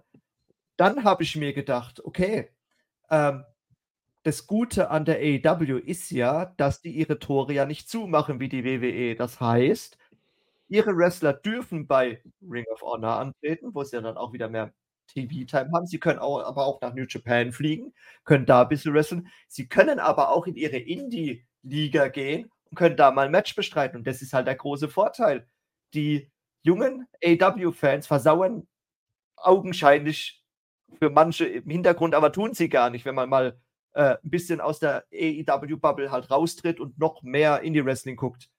Und da denke ich mir, okay, dann splitten wir nicht, weil dadurch sind sie ja frei. Das wollten sie ja auch. Sie wollten ja frei sein. Sie wollten selbst entscheiden, was sie wollen. Und dadurch, dass der Roster halt so groß ist und äh, sie nicht unbedingt auf eine Show, ähm, auf eine Show äh, gebuckt sind, können sie halt einfach sich frei entfalten. Gut, und jetzt deswegen bin ich gegen einen Roster-Split. Hm. Atmen wir einmal kurz durch. Ähm, Ravens World hat hier einen guten Kommentar geschrieben, man bringt ja jetzt auch öfter mal kleinere Leute rein, wie zum Beispiel die Dark Order, die jetzt auch öfter zu sehen sind. Ja, aber äh, das, das, ist zum Beispiel wieder so eine Sache, verstehe ich nicht. Mit Roster-Split, rein theoretisch, hätte die Dark Order vielleicht einen festen Ankerplatz und würde sagen, okay, geil, hier stellen wir unser Schiff ab und wir können unseren Charakter aufbauen. Es gab zwischenzeitlich jetzt wieder zwei, dreimal Vignetten, die gibt es jetzt aber seit zwei, drei Wochen auch wieder nicht. So, dann waren sie mal wieder da, dann waren sie wieder nicht da. John Silver ist eine Lachnummer, Evil Uno ist eigentlich ernst zu nehmen, aber irgendwie ist er auch mit in dem ganzen, äh, in, in dem ganzen Geschwader da mit drin. Irgendwie führt es zu nichts. Wozu investiert man Produktionszeit, macht irgendwas, filmt irgendwas, will sie augenscheinlich ein wenig nach oben pushen, nur um sie dann einfach wieder gesang- und klanglos untergehen zu lassen und nicht weiter weiter zu verfolgen. Ähm, ich habe mich ehrlich gesagt ein bisschen gefreut. Die Dark Order ist nicht mein absolutes Favorite, muss ich ehrlich sagen. Äh, aber es kamen so einige kleine Vibes auf, wie schon seinerzeit, als die Dark Order ins Leben gerufen wurde. Und da gab es auch viele Video-Vignettes, ähm, die uns neugierig gemacht haben. Was hat es mit der Dark Order auf sich? Natürlich gab es diese heftige Situation mit ja, ähm, Brody äh, Lee. Äh, Gott hab ihn selig. Und so äh, kam es dann auch in gewisser Hinsicht zeitweise äh, vielleicht ein bisschen äh, zu einem Abschwung irgendwann der Dark Order, äh, weil der Exalted One nicht mehr da war, beziehungsweise nicht mehr da ist. Aber jetzt hatte ich seit langer Zeit mal wieder das Gefühl, dass es ähm, eine, ja, eine gewisse Revival geben könnte. Ja, und dass die Dark Order wiederkommt. Nichts. Tröte. Weg. So, alles wieder für den Arsch. Ähm, und so, ja, so ist es ja. Ja, ist äh, einfach so. Naro, ich möchte dich einfach nur freundlich daran erinnern, dass du gerade über YouTube jemanden geantwortet hast, der über Facebook geschrieben hat. Ich glaube, der kann das nicht lesen, was du da geschrieben hast. Aber gut, dafür sind wir ja doch einfach mal da. Ich äh, blockiere einfach diesen AEW-Fans-Account äh, hier jetzt ähm, und setze ihn in Timeout. Nein, das ist auch ein gutes Beispiel. Roster Split, also Pro, ich habe mir da auch mal natürlich ein bisschen Gedanken gemacht, äh, ohne deine Seite da vorher zu kennen. Tatsächlich, ich habe sie jetzt auch das erste Mal gehört, aber Pro ist ganz klar, es könnte stringentere Stories pro Show geben, die man dann Woche für Woche verfolgt. Und damit einhergehend natürlich mehr Charaktere bekommen dann schlussendlich auch eine Bedeutung eine längerfristig wichtige Bedeutung. Man könnte natürlich gewisse, also einen World Title äh, übergreifend äh, verteidigen lassen, beziehungsweise diese Story voranbringen. Dann hat man immer so ein kleines Bindeglied als Oberkopf aber dann gibt es Story-spezifische, also, also ähm, Weekly-spezifische Stories, die aufgebaut werden. Und das heißt ja nicht, dass wir alle Titel jetzt doppelt machen müssen oder, oder, oder äh, ähnliches. Und ich denke, wir lassen uns auch allzu oft und allzu gerne da reindrängen, bei Roster Split automatisch an die WWE zu denken und wie scheiße alles immer bei, über, bei der WWE abgelaufen ist. Ja, aber ein Roster Split kann auch anders funktionieren. So, man kann das durchaus rivalisierend aufbauen aber auf eine andere Art und Weise. Zum Beispiel, indem man den ersten Schritt macht und nicht sagt, dass man zehn Titel braucht, fünf bei jeder Show, sondern dass man da ein anderes Prozedere an den Tag legt. Das ist nur so ein kleiner Anfangsgedanke. Ähm, ja, so könnte man da rangehen. Das sind die Pro-Dinger. Contra habe ich tatsächlich gar nicht so viele. Ähm, ich freue mich tatsächlich immer noch so ein bisschen mit dieser Roster-Split, mit diesem Roster-Split-Gedanken an, dass sowas durchaus sinnvoll sein könnte mit so einem großen Roster. Aber deine Punkte sind natürlich legitim. Viele Wrestler dürfen auch in ihren Indie-Ligen oder auch im Ausland antreten und können sich da natürlich ihre Sporen verdienen oder ihre Legacy weiter aufbauen. Das ist ein Punkt, den ich tatsächlich nicht bedacht habe. Allerdings ein großes Kontra wäre für mich eine eventuelle Grüppchenbildung, die vielleicht auch langfristig dafür zu führen könnte, dass äh, Backstage dann so einige Wege auseinandergehen würden, was eigentlich nicht Not tut. Könnte sein. Backstage-Politik, Stichwort. Ich denke auch, du könntest bei einem Roster-Split, äh, da könnte nicht jeder x-beliebige Wrestler reinkommen und sagen, ey, ich hätte gern ein, äh, eine Fehde mit äh, Wrestler XYZ, weil halt einfach, nein, geht nicht, weil Wrestler XYZ ist bei Collision, du bist bei Dynamite. Tut mir leid, da muss ich dir leider deine künstlerische Freiheit entziehen, was halt auch wieder Grundpfeiler der AEW ist. Na klar.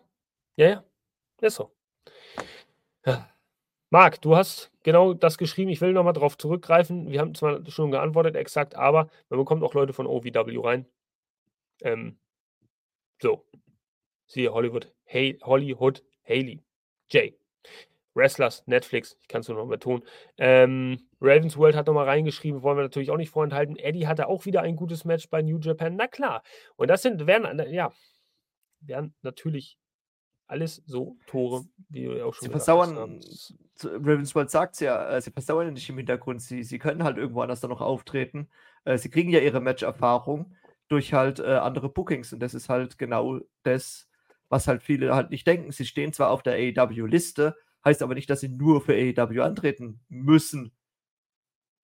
Klar, natürlich ist, ist es, es ist ein bisschen traurig, wenn du die ganze Zeit bei Dynamite hinten in, im, im Lockerroom sitzt und äh, darauf wartest, ob du vielleicht doch ein, hey, komm, pst, geh mal kurz raus, ich hab da was, ich hab da was Cooles, komm mal gerade mit.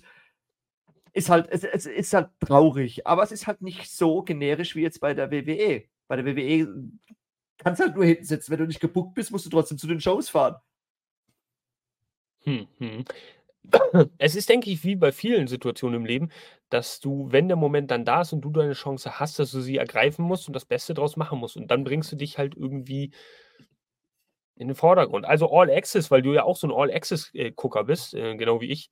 Ähm, da hat man das ja auch sehr schön gesehen, gerade an der Story von äh, Ty äh, Mello und äh, Sammy Guevara, die ja teilweise auch echt frustriert waren und hinter den Kulissen dann gesagt haben, ey, okay, äh, Tony hat halt irgendwie keine Story für mich, ich weiß nicht, wie ich eingebunden werde, sind sicherlich frustrierende Gedanken, die dem Wrestler dadurch den Kopf gehen. Aber muss auch sagen, Downside Guarantee, wie es ja so schön heißt im Pro Wrestling Business, dass du einen Vertrag hast und da erstmal für gewisse Zeit in trockenen Tüchern bist bei AEW, ist schon viel wert und diese Freiheit, die du dann als Wrestler hast.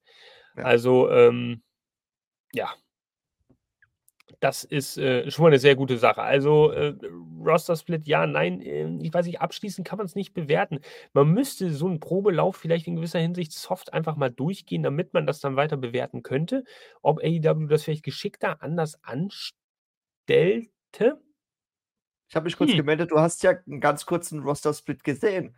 The Elite und schon wieder CM Punk. Du hast die Elite nur bei Dynamite gesehen, du hast aber CM Punk nur bei Collision gesehen. Aber äh, du, ganz im Ernst, es ist, es ist ja in der Hinsicht auch kein richtiger Roster-Split. Das waren ja. jetzt halt zwei, das waren jetzt halt so zwei Gruppierungen, die sich ein bisschen auseinandergehalten haben. Aber es hat funktioniert. Collision lief. Auch nicht überragend, will ich gar nicht sagen. Aber Collision hatte einen eigenen Charakter, den Collision jetzt langsam wieder findet. Während Dynamite ja.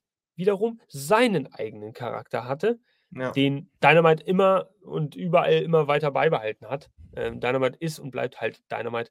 Aber bei Collision war das dann ein bisschen schwierig, gerade zeitweise zwei, drei Wochen im Übergang zu CM Punk. Hm, schwierig. Jetzt kommen wir langsam wieder auf die Beine. Es ist schön. Ja, ja, ja, schwierig. Schwierig, schwierig, schwierig. Macht es Sinn, darüber nachzudenken? Ich denke prinzipiell abschließend immer man könnte immer drüber nachdenken. Von Woche zu Woche könnte man drüber nachdenken, wenn man irgendwie einen Punkt sieht oder mehrere Punkte sieht, die es zu kritisieren gilt. Und dann sagt man wieder, oh ja, sollten wir vielleicht mal tun. Aber es gibt halt dann auch wieder Punkte, bei denen man sagt, okay, die Wrestler werden schon ausgelaugt sein, die werden schon ausgebucht sein, die werden schon Chancen haben, Reputation haben sie alle in gewisser Hinsicht und die Chance wird sich auch bieten. Also lassen wir einfach mal. Es gab genug Wrestler auch jetzt schon in der jungen Vergangenheit äh, oder in der jungen Geschichte von AEW, die lange genug gewartet haben und dann tatsächlich auch noch einen kleinen Push bekommen haben. Ja, Main Events bei Pay-per-Views oder äh, ja. Von daher lassen wir dieses Thema einfach mal. Jetzt, Naru, vielen Dank natürlich für deine ausführliche Erläuterung, dass du dir Gedanken gemacht hast, mathematisch, philosophisch und was man auch alles für andere Adjektive da benutzen könnte, um das zu beschreiben. Äh, ja, sehr schön. Steht zu Diensten. Der Applaus gehört dir. Wir lassen nochmal, aber zum Abschluss nochmal zu. Ronda Rousey tritt ja jetzt auch in Indie-Shows auf, hätte ich auch nie gedacht. Passt natürlich jetzt nicht direkt in diese AEW-Geschichte, aber er ist ein sehr schönes Beispiel dafür, wie ein, ähm, ja, weiß ich nicht, wie, wie, wie Wrestler sich auch in der Indie-Szene trotzdem nebenbei einen Namen machen können oder auch da auftreten können. Ronda Rousey, vielleicht jetzt nicht die allseits beliebte, ähm, wie ich aus Narus Gesichtsausdruck da schon irgendwie deuten konnte. Aber das ist äh, natürlich ein großer Punkt, wie du deinen Charakter weiterentwickeln kannst. Also das wollte ich wenn, damit einfach nur machen. Und wenn sie, wenn sie wirklich äh, einen Fuß fassen möchte äh, im Wrestling-Universum und macht es halt auch anhand von Indie-Wrestling, weil sie da denkt, äh, damit kann sie ihr Potenzial äh, erweitern. Warum nicht? Soll sie doch gerne tun. Ist jedem freigestellt. Äh, und es ist schön, dass man sieht, dass Ronda Rousey trotz allem Bock hat zu wresteln und nicht sagt, oh nee, es war doch nicht das Richtige für mich, ich gehe wieder zu UFC zurück. Muss ich ehrlich sagen, war ich auch ein bisschen überrascht und hat mir auch, auch so ein bisschen Kudos an Ronda Rousey. Oft verhasste Person im Wrestling-Business, aber anscheinend hat sie doch so ein bisschen Blut geleckt. Wenn sie jetzt Indie auftritt, dann scheint ihr an diesem Business wohl doch irgendwas zu liegen. Ja. Also sie da Gefallen dran gefunden haben. Ob mhm. sie gut oder schlecht ist, gut, das muss man dann. Sie hat halt ihren sehr speziellen Kampfstil, äh, der nicht immer anwendbar ist, fehlt aufs, aufs Wrestling, aber naja. Auch da reicht wohl eine Stunde nicht aus. Ähm, da geht es zwar um was anderes, aber ich zitiere jetzt einfach mal. Marc. Ja, es, es, ging darum, er, er, hatte geschrieben hier oben, ähm, ich blende mal kurz da wieder aus, dann blende ich den ein. Es ging einfach nur darum, dass sich Eddie Kingston durch sein äh, weltweites äh, Dings, äh, durch sein weltweites äh, Rauswagen äh, in die Welt äh, schon, schon groß erreicht hat. und auf der anderen Seite, dass Utah bei BCC versauert. Hatten wir schon das Thema. hatten wir schon ausführlich bei unserem Gruppenthema äh, besprochen und äh, ich habe dann daraufhin halt noch geschrieben, dass äh, das Thema Utah ein eigenes einstündiges Thema werden könnte, wenn wir das damit anfangen würden. Und äh, er meinte halt, äh, eine Stunde reicht da nicht aus. Das ist der ja, Hintergrund. Ja, ja sehr, sehr gut. Aktive Kommentare heute auch wieder, muss ich sagen. Viele, ja. die zugucken. Wir werden jetzt gleich zum dritten Thema anmerken. Äh, äh Ihr müsst 54 Sekunden warten. Wir werden jetzt selbstverständlich nochmal kurz eine Werbung einblenden, aber das dient hauptsächlich dazu, dass wir kurz einen Schluck trinken können und einmal durchatmen. Und dann sind wir mit dem dritten und letzten Thema heute zurück und das wird auch nochmal sehr spannend, denn äh, da gibt es ein Wort, was, ja, zwei Worte, die sehr häufig vorkommen. Bleibt gespannt und äh, bleibt vor allem dran. Gleich geht's weiter. Wrestling Infos präsentiert. Quizmania ist ausgebrochen. Starte 2024 mit deinem Wrestling Quizkalender. Stelle dein Wrestling-Wissen auf die Probe und werde in nur einem Jahr zum Wrestling-Experten. Es erwarten dich jeden Tag eine Wrestling-Frage. Dazu gibt es interessante Informationen und QR-Codes für dich zum Scannen. Dein Tischkalender mit praktischer Aufstellvorrichtung. Dazu perforierte Seiten zum Abreißen im Format 11 x 16 cm. Das Ganze aus hochwertigem FSC-zertifiziertem Papier und natürlich klimaneutral gedruckt. Also bestelle jetzt unter www.quizmania.de und sichere dir 5% Rabatt mit unserem Code AEWFans5. Bestelle deinen Kalender noch heute. Boah, liebe Leute da draußen, habe ich euch schon mal gesagt, wie ekelhaft eigentlich diese Litschi-Plörre schmeckt hier, die ich heute mir äh, zu Gemüte führe. Das ist aber auch wirklich ein Gesöff, das gönne ich meinem ärgsten Feind nicht. Aber ich habe sie fast aus. Also, viel ist nicht mehr drin hier. Ähm, ja, schauen wir einfach mal. Drittes Thema, letztes Thema. Jetzt heißt es nochmal, Zähne zusammenbeißen, lieber Naro, denn das ist auch nochmal so ein Thema dazu. Was für ein Match, äh, was für ein Wort kommt denn da vor? Dream Matches über Dream Matches. Wann ist ein Dream Match kein Dream Match mehr? Und haben wir denn schon Dream Match gesagt? Denn Tony Khan has a Dream Match planned for tomorrow's AEW Collision, äh, was natürlich nicht morgen stattfindet. Das ist ein Beispielbild.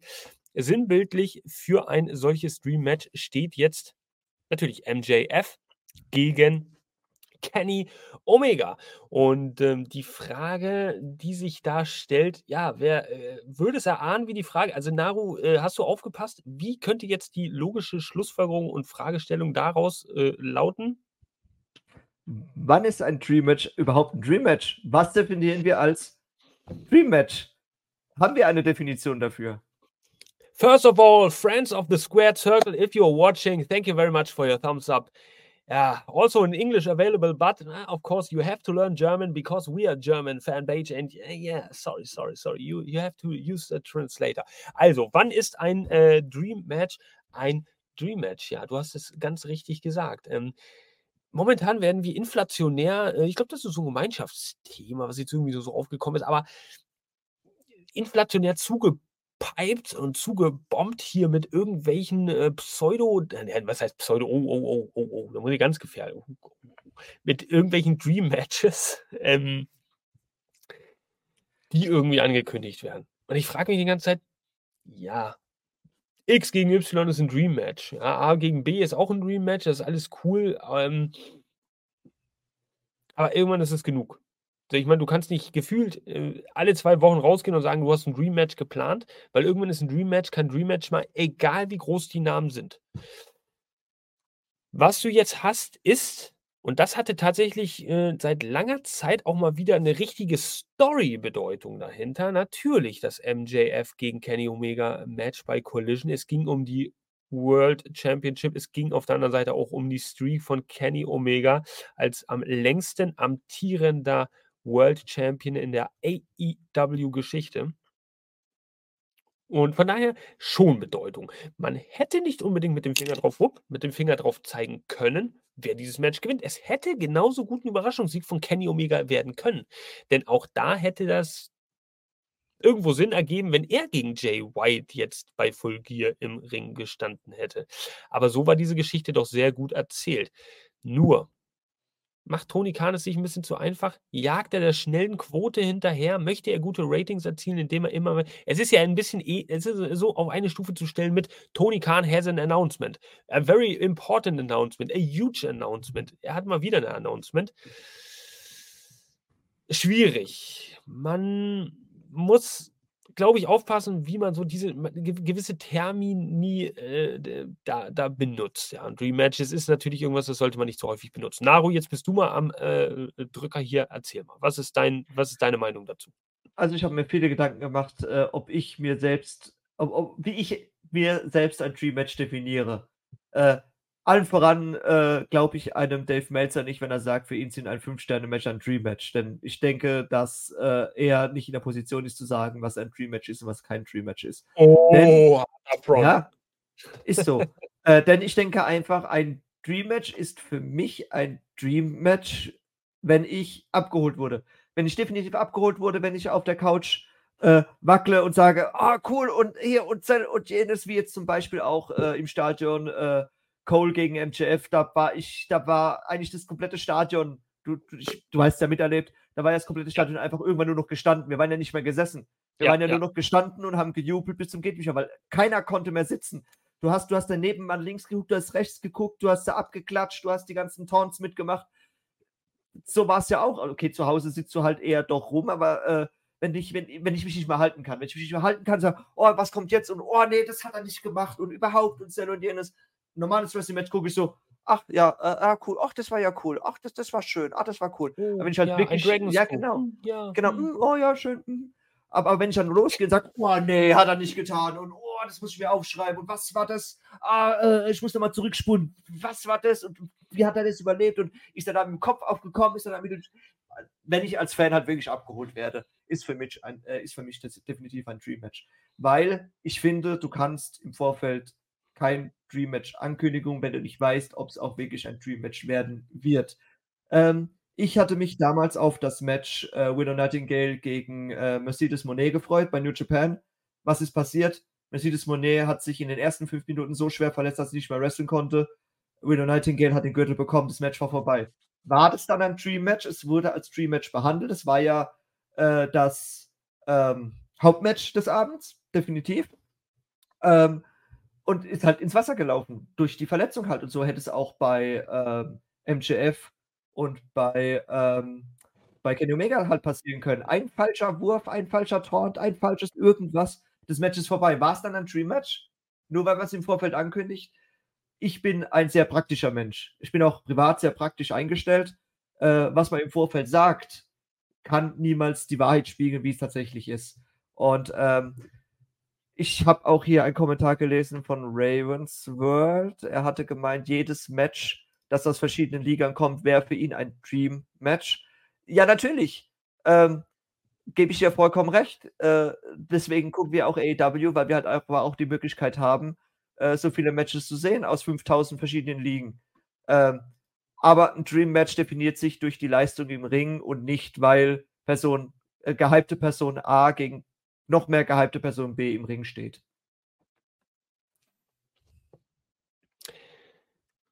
Mm, ja, jein, ja doch, also zu, ich gebe dir zu 85 Prozent äh, recht. Also, du, du kannst, du kannst äh, Dream Match durchaus ankündigen, wenn es wirklich, wenn es vielleicht höchstens einmal im Jahr vorkommt, wenn nicht sogar einmal in zwei Jahren. Wenn jetzt zum Beispiel äh, ein Match, ich bin da nicht so bewandert, was die Historie dahinter vielleicht auch angeht, aber wenn du ein Match hast, äh, wie, wie du es zum Beispiel angekündigt hast, Brian Danielson gegen äh, Okada bei Forbidden Door, das kannst du, ich denke mal, für viele Wrestling-Liebhaber, gerade die, die das japanische Wrestling irgendwie verfolgen und dann auch wissen, was dahinter irgendwie steht, durchaus als Stream-Match bezeichnen. Das verkauft ja in diesem Kontext dann durchaus doch noch das ein oder andere Ticket. Also so ist es ja nicht. Aber hm, wenn du natürlich übertreibst und du hast jetzt du hast jetzt, was ich von fünf Dynamite-Ausgaben, da zwei oder drei, in denen Dream-Matches angekündigt wird, dann glaube ich es irgendwann auch nicht mehr. Das ist der einzige Unterschied. So, ähm, und in meinen Augen, da bin ich wahrscheinlich auch ein bisschen zu alt hergebracht, gehören Dream-Matches halt auch zu Pay-Per-Views. Hauptsächlich. Nicht nur, aber ähm, äh, auch so bei, äh, ja, bestes Beispiel halt, Collision dieses Match zu bringen zwischen MJF und Omega. Das hat zeitlich gepasst und das ist auch zwischendurch eine sehr schöne Erfrischung, genauso wie es bei Dynamite natürlich auch äh, eine Erfrischung wäre. Aber das darf man nicht übertreiben. Und vernünftige, richtige, fette Matches, Money, Cash Cows, ähm, sollte man dann durchaus doch schon bei einem Pay-Per-View bringen. Und wenn es denn ein Dream Match ist, auch das selbstverständlich zu 90 Prozent bei einem Pay-Per-View. Es soll sich halt auch auszahlen. Ne? Vergessen wir nicht, Wrestling, das ist natürlich auch ein wirtschaftliches Business. Ja, und ähm, von daher, es ist, es ist ein bisschen schwierig, vielleicht mit dem Finger drauf zu zeigen. Ähm, ja, ihr, ihr habt natürlich auch ein bisschen was dazu geschrieben. Ich hoffe, wir äh, kommen da hinterher mit dem Kommentieren, mit dem Antworten, was unsere Gedanken sind. Aber Toni Kahn, also weiß ich, das ist. Wir kommen ja auf die Toni Kahn-Debatte automatisch. Ähm, zwischen Genie und Wahnsinn. Das hatten wir das Thema noch. Ne? Genie und Wahnsinn. Ja, ja, wirklich. Aber äh, das bringt mich halt wieder zurück auf diesen Punkt.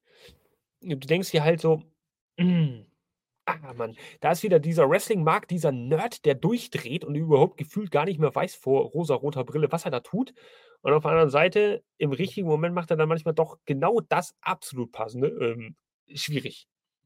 Er muss halt leider auch äh, die Balance finden. Äh, ich sehe es hier, Benny Benno hat's, äh, Benny Benbo hat es natürlich geschrieben. Ähm, und das habe ich mir auch im Vorfeld auch Gedanken gemacht. Er muss halt äh, die Balance finden ähm, zwischen Pay-Per-View und einer Weekly.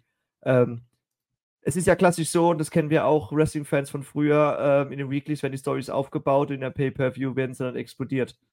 Äh, ful fulminal explodierend dargestellt, ohne Werbepausen. Ähm, haben wir Gott sei Dank das Glück, haben wir jetzt das Glück bei AEW, dass es nicht mehr so ist, dass wir auch wirklich diese fulminanten Mega-Matches jetzt auch äh, äh, weekly bekommen? Oder äh, äh, ich, ich, ich tue mir schwer mit diesem Gedanken. Einerseits äh, dadurch, dass ich ja schon so lange Fan bin, bin ich es halt nicht anders der gewohnt mit den Pay-Per-Views. Aber auf der anderen Seite hin finde ich es dann doch erfrischend, wenn ich dann doch so ein Match unent quasi unentgeltlich im Free TV sehen kann. Äh, bin, ich, bin ich als Fan dann doch zu alt, äh, um mich darauf einzustellen, dass es auch so rumgeht? Das ist jetzt mal so eine rhetorische Frage. Ich glaube, da gibt es jetzt gar keine Antwort darauf. Ich habe ich hab die Frage jetzt einfach nur da so reingestellt. Also es ist, das ist wirklich, ist es, ist es so ein, ja, wenn ich mit der Zeit geht, muss mit der Zeit gehen, ist das so ein Generation-Ding, wo man langsam denkt, ach scheiße, man ist das nicht gewohnt. Ja. Ähm, kann man sich denn dran gewöhnen? Hm. Das ist, ja. Es ist ja auch wie jeder Dream Match interpretiert. Das sieht auch jeder anders. Ja, da, da hast du einen sehr guten Punkt gebracht, den wir auch noch irgendwie gar nicht richtig im Fokus hatten. Ja, jeder sieht ein anderes Dream Match ähm, als Dream Match. Viele würden vielleicht jetzt auch zu diesem Zeitpunkt irgendwie ein Match zwischen Puck und Orange Cassidy als Dream Match sehen, weil die Story dahinter in gewisser Hinsicht wichtig wäre. Erster All-Atlantic Champion, lang antierender International Champion Orange Cassidy. Dann könnte man zum Beispiel sagen, die beiden aufeinandertreffenden, äh, das wäre auch ein Dream Match. Es geht da um so viel. Der größte Teil der Fanschaft würde das nicht als Dream Match bezeichnen, aber ein schmaler Teil würde sich wahrscheinlich denken, ja, da haben sie genau den Punkt getroffen. Hm. Das, das, deswegen denke ich halt auch einfach, dass es viel selbst einem überlassen, was für dich selbst als Fan ein Dream Match ist und was kein Dream Match ist. Natürlich kannst du es ankündigen, natürlich denkst du dir so, oh ja, cool, das Match zwischen A und B würde ich ja so gern sehen, aber im Endeffekt entscheidest du doch für dich selbst, ob es ein Dream Match war oder ein Dream Match nicht war. Es kann auch un, un, äh, unbekannte Person A gegen unbekannte Person B sein, aber für dich, für dich als Fan und für dich, für dich als Gucker, du entscheidest, was ein Dream Match ist. Du entscheidest. Du. Und das ist, das ist halt einfach eine Aussage, die ich halt äh, für mich halt getroffen habe. Äh, ich ich denke mir auch halt auch selbst, dass jedes House of Black äh, äh, Match für mich ein Dream Match ist, weil ich, weil ich, weil ich halt einfach äh, mega feier oder auch, äh, wenn, wenn, wenn wir jetzt halt auch äh, Bullet Club in die Höhe heben, dann, wenn ich sage, äh, oh, der Bullet Club kommt, für mich ist auch jedes Bullet Club Match ein Dream Match für mich.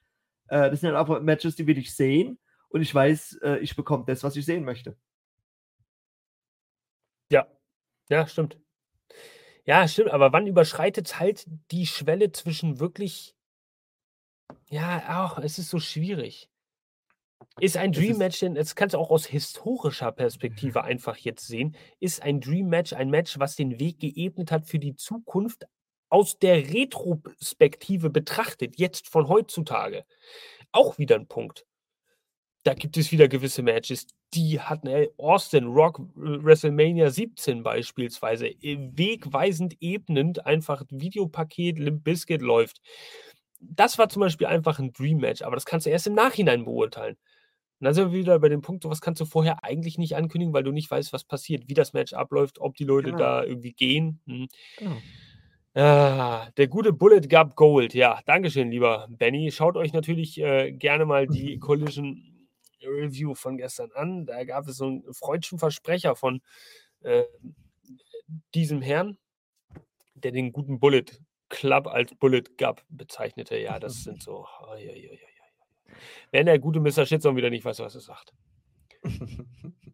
ähm, und jetzt, jetzt, jetzt spielen wir das mal ganz weiter. Äh, zukünftige Dream Matches. Ravensburg hat es vorhin gerade gesagt. Ähm, äh, dadurch, dass ja Claudio Castagnoli jetzt schon äh, eine äh, Schlachtansage an Okada äh, äh, hier rausgetragen wurde, was hm. dann schon wieder im Hintergrund als Stream-Match gehypt wird oder wenn sie alle schon mit den, mit den äh, Hufen schachen, äh, Adam Copeland gegen Christian, wo ich mir dann denke, ja, guckt euch doch einfach äh, 90er, Anfang der 2000er WWE-Sachen an, da findet ihr so viele Christian gegen Edge, Christian gegen Adam Copeland äh, Matches, äh, da brauche ich jetzt keins in der AEW und ich weiß nicht, ob das für mich immer noch ein Dream-Match ist, wenn man schon zu 80, zum 80. Mal gegeneinander antritt.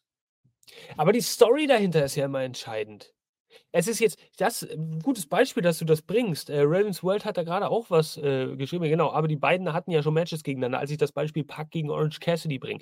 Es geht ja immer um den jeweiligen Zeitpunkt im Hier und im Jetzt, dass die Story dahinter bedeutsam ist. Ähm, Natürlich hatten die schon Matches gegeneinander und so, darum geht es nicht. Aber die Emotion und dieses mit dem Publikum spielen und die Erwartungshaltung des Publikums nach einer gewissen äh, Reife.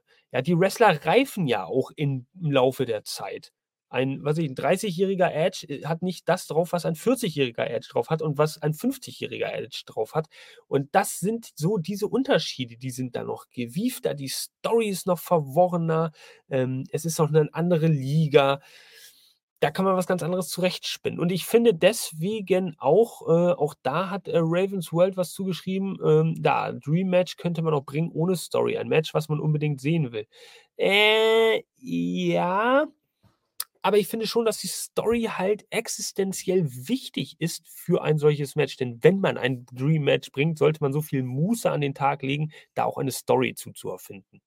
Besonders wenn es dann eher in den Hintergrund geht, warum dieses Match als Dream Match definiert wird, was macht die Wrestler aus, warum ist es gerade bei den beiden ein Dream Match, was ist in dem Hintergrund passiert. So war es ja auch bei Eddie Kingston gegen äh, Claudio Castagnoli. Hätten die damals nicht gesagt in der Storyline, dass die mal miteinander gewohnt haben in New York oder dass auch äh, äh, Eddie Kingston, Eddie Kingston, ja, Eddie Kingston, äh, der, der erste Mitbewohner war eines Claudio Castagnolis, als er nach Amerika gekommen ist. Hätte ich nie gedacht. Und da denke ich mir, ja, hm.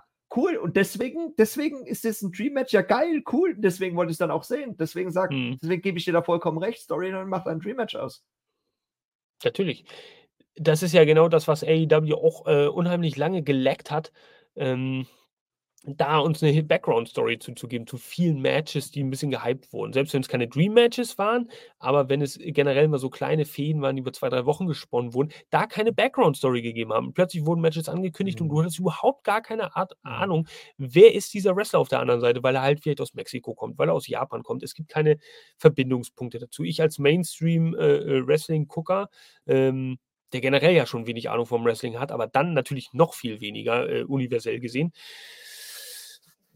ist natürlich schwierig, da irgendwie den Hype hinzubekommen und auch diese, diese Leute, ja, die Emotionen hinter dieses Match. Ja, äh, also es gibt so viele, unheimlich viele Facetten. Da müsste man eigentlich so ein, so eine, wie nennt man das in, in der Konzeptgestaltung hier in irgendwelchen Firmen, äh, so ein, wenn man so ein Brainstorming macht, so eine Mindmap oder sowas hm. erstellen. So eine oh. Mindmap auf so einem Flim ja, einfach so einen schönen Kreis, Dream Match, und dann guckt man mal, was für Facetten, was für Faktoren sind da wichtig, um äh, ja, um ein Dream Match ein Dream Match werden zu lassen? Was müsste ineinander greifen? Wie viele von diesen Punkten müssten ineinander greifen, damit du sagst, okay, geil, das hat jetzt auf jeden Fall gefruchtet? Schwierig. Wir sind ja, wir sind ja auch als AW-Fans immer sehr verwöhnt, dass wir auch wirklich echte Storylines bekommen und keine äh, Script-Storylines äh, wie bei der WWE. Ich möchte jetzt wieder nicht haten, aber es ist halt auch einfach so, wir kriegen die echten Storylines, wir kriegen die Hintergründe, wir kriegen eine echte Person, die echte Sachen aus ihrem echten Leben erzählt äh, jetzt auch mit All Access auch hinten dran und auch dieses, dieses, äh, wir sind wieder bei äh, Ty Mello und äh, Ruby Soho, wo sie gesagt hat, wenn die mir in diesem Match nochmal auf die, äh, noch die Nase bricht oder irgendwas, dann gibt es Kasala.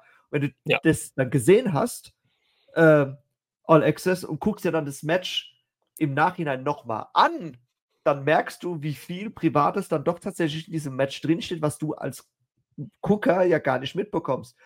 Und das ist das Gute an AEW. Ihre Storylines sind echt und die Storylines äh, sind aus dem Leben, mehr aus dem Leben gegriffen als überhaupt sonst. Jetzt gerade äh, auch ähm, Juice Robinson und äh, MJF mit diesem äh, Geldriegel.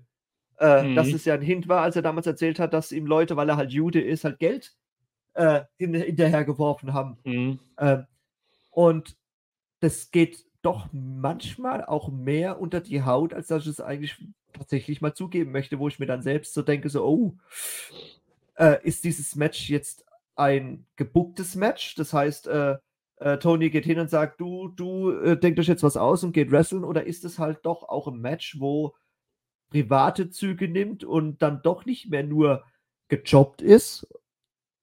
Also, also ist es nur Arbeit oder ist es wirklich, dem möchte ich jetzt mal aufs Maul hauen, weil halt einfach ein ja, riesengroßes. Arschloch ist? Ja. Und da vermischt sich die Grenze bei AW ganz arg, aber richtig ganz arg. Aber das ist halt auch wieder, das ist halt auch wieder äh, unterschiedliches Zielgruppenmarketing, ja. Zwischen, man kann halt immer nur WWE als Referenz ziehen, äh, aber ähm, ja, man.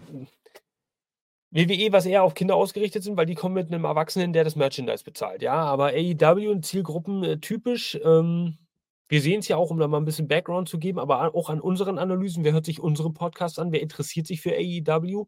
Ähm, das sind halt Leute aus der Zielgruppe, sagen wir mal 25 bis 44. So, das sind halt die, die, die erwachseneren Leute, das sind nicht Kinder, es ist halt kind, kein Kinder-Content, sondern es ist halt genau das. Und da gehören halt auch edgigere ähm, Storylines dazu. Also no pun intended hier wegen Edge. Aber äh, nee, das gehört dann auch einfach irgendwie dazu. Und das macht dieses Produkt dann auch aus. Und da kommen wir dann auch wieder an den Punkt, ganz, ganz, ganz weit gesprochen, wo wir dann zum Beispiel auch wieder hinkommen. AEW kannst du gar nicht mit WWE vergleichen. Und ich rede jetzt gar nicht von der Marktkapitalisierung, wie hier Don Cesco anfangen würde zu philosophieren. Ja, äh, es geht ja im Endeffekt um Marktkapitalisierung.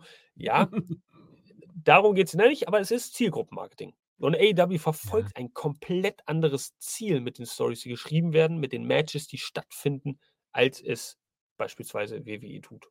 So. Ja, sie, sie geben auch freiwillig zu, dass wenn sich ein Wrestler verletzt hat, hey, dieser Wrestler hat sich verletzt. Äh, es ist nicht einfach umgeschrieben worden, sagen, ja, der äh, Wrestler hat jetzt äh, dieses Match verloren, weil er, keine Ahnung, auf eine Selbstfindungsreise gehen muss die nächsten halb bis ja. dreiviertel Jahr. Nein, die sagen einfach, hey, der Typ hat sich so verletzt, dass er halt auch einfach äh, operiert werden muss und deswegen ist er jetzt nicht, kann er jetzt gerade nicht wrestlen. Er muss nicht aus den Shows geschrieben werden, aus irgendeinem perfiden Grund. Äh, man hört es ja gerade bei, ähm, bei Excalibur. Excalibur, der, der, der, der, der tretet ja schon sehr gerne aus dem Schwank oder aus dem Rum raus. Äh, und, und, das hört man auch, wenn man, wenn man, wenn man sie zuhört, ähm, wenn, äh, während einer Werbepause, wenn man denen zuhört, die, die labern ja auch viel, viel Privates, auch um die Wrestler, die jetzt gerade im Ring sind, reden ja sehr, sehr viel Privates, was die so kennen oder ihren gemeinsamen Werdegang mit ihnen. Ähm, äh, du, du, du, erfährst halt sehr viel Hintergrund äh, von deinen Akteuren, die du da guckst. Und ähm, jetzt mal, um wieder die Brücke zu spinnen zu Dream Matches und es genau das echte Fälle äh, äh, da äh, zusammengewurschtelt zu einem Match, ist dann für mich dann aber auch schon wieder ein Dream Match, weil es sind echte Sachen aus dem, aus dem Hintergrund genommen und daraus ein Match gebastelt. Ist für mich auch wieder per Definition ein, für mich persönlich per Definition ein Dream Match. Man kann eigentlich äh, nicht besser auf den Punkt bringen, als du es jetzt gerade getan hast, ja. Gerade als AEW-Fan äh, stimme ich dir da, äh, pflichte ich dir da schon echt bei. Und äh, ja, was soll man dem weiter hinzufügen? Ich lasse es einfach mal so stehen. Ähm, Leute, eineinhalb Stunden haben wir jetzt diskutiert. Ihr wart echt gut dabei. Wir gucken nochmal in die Kommentarspalte, ob es irgendwas gibt. Ja, genau. Ravens World, abschließend Wort zum Sonntag, zum Montag, zum Dienstag. Man wird nie einen Hardcore-WWE-Fan zu AEW ziehen. Man will eher die Fans erreichen, die aufgehört haben, Wrestling zu schauen, aus Gründen. Genau, und das ist uns ja auch so gegangen, äh, AEW-Fans, seit Tag 1 so. Und das hört man halt auch sehr, sehr häufig in der AEW-Fangemeinschaft. Wir sind schon immer dabei. Umfragen dementsprechend sind auch äh, immer so abgestimmt worden im großen Stile. Also mindestens 80 Prozent sagen, AEW ist genau aus den Gründen meine Nummer eins, weil es endlich mal wieder etwas Erwachsenen-Content bringt. So. Wow, Naru. Jetzt haben wir uns ja wieder eineinhalb Stunden den Mund fusselig geredet. Liebe Leute da draußen, ey, ihr seid einfach der absolute Hammerwahnsinn. So viele Leute, die zugucken, wir sind echt, äh, also muss ich ganz ehrlich sagen, ich bin äh, persönlich äh, echt ein bisschen gerührt, dass ihr auch bei der Stange bleibt. Es ist natürlich auch manchmal ein bisschen Quatsch, den wir hier machen und ein bisschen reden, aber es ist auch, äh, es sind auch interessante Themen und wichtige Themen, die wir gerne diskutieren. Vor allem mit euch da draußen, liebe Community. Ähm, die dann mittlerweile als Stammzuschauerschaft immer immer, immer, immer irgendwie dabei ist und auch fleißig kommentiert. Also mal fetten Applaus und Props raus an euch. Ähm, ihr macht wirklich unser ganzes Projekt, unsere Podcasts, unsere Seite, unsere Gruppe zu dem, was es ist, ein lebendiger Platz des Austauschs, der Diskussion und wir versuchen das Ganze irgendwie einfach nur ein bisschen umzufüllen, ein bisschen umzuformatieren und produzieren daraus dann eine Diskussion Montagabends hier immer 2030 und äh, natürlich auch durch unsere Reviews ganz wichtig. Also vielen Dank an euch da draußen einmal. Das kann man nicht häufig genug sagen und es ist auch kein leeres Geschwafel. Wir sehen es nicht als selbstverständlich. Ravens World, du bist natürlich wie immer hier absolute Weltklasse Spitze. Jedes Mal dabei, wenn wir live gehen irgendwie und immer fleißig am Kommentieren. Ja, schön, dass ihr das jeden Montag macht. Macht Spaß. Danke, Ravenswell. Das macht uns auch unheimlich viel Spaß, auch zu hören, was ihr denkt, wie ihr gewisse Situationen seht. Und dadurch werden wir alle doch auch ein bisschen klüger, haben vielleicht auch alle ein bisschen mehr Spaß am Wrestling und äh, versuchen so ein bisschen das ein oder andere Rätsel auch zu entschlüsseln. Jetzt hat Mr. Shitstorm aber genug geredet. Das letzte Wort gehört hier in diesem Podcast heute keinem. Ich mache jetzt aus. Nein. Tschüss. Dem guten Naru. Naru. Ah, Deine äh, letzten Worte. Natürlich wieder Danke an die Community, äh, eure falschen Kommentare. Man lädt nie aus. Ravensworld, du bist für mich, äh, wenn ich mich schon auskenne, bist du nochmal eine Schippe drauf. Du bist mein, du bist mein Brockhaus des Wrestlings. Muss ich ehrlich mal zugeben. Ähm, wenn ich einen Ravens World Blockhaus hätte, ich würde mir ins Regal stellen und würde immer wieder drin blättern. Äh, danke für deine, für deine rege Teilnahme montags. Es macht einen mega Spaß, mit dir zu labern, mit dir zu, äh, mit dir zu schreiben. Wir würden gerne mit dir labern, aber du traust dich ja nicht. Ähm, äh, Hashtag no, no, Hate oder No Front oder wie man das nennt in der heutigen Zeit. Doch, doch, ganz riesengroßer Front, egal. Sind deine Worte. äh, es, es, war, es war mir wieder ein Fest. Es war mir jeden Montag ein Fest und ich, ich, ich liebe es, äh, deiner Stimme zuzuhören, Mr. Shitstorm, äh, deinen oh. Thesen, ähm, dir, dir äh, verbal äh, über, über, über, die Gosch zu fahren auf, auf, auf meinem Dialekt. Auf die Ömme. Auf die Ömme. Auf die Ömme, auf die Ömme. Und äh, ja, ja, es, es freut mich. Danke da, danke für diesen schönen Montag. Wir sehen uns spätestens nächstens, äh, ich glaube, mit, wenn es um Women's Wrestling geht. Okay, vielleicht können wir nächste Woche mal was aufgreifen, hier, lieber Ravensworld. Wir haben es gelesen. Ähm, mhm. Letztes Wort gehörte dir, Naru, aber trotzdem nochmal Hinweis. Nächsten Montag könnt ihr uns natürlich hier an gewohnter Stelle gerne wieder lauschen. Ähm, wieder live, wieder interessante Themen. Mal gucken, was es bis dahin gibt. Die Woche ist noch lang. Sie hat gerade erst begonnen. Wir schauen. In diesem Sinne hauen Sie rinne an die weltbeste Community der Welt, AEW-Fans aus Deutschland und aus Germany. Mua.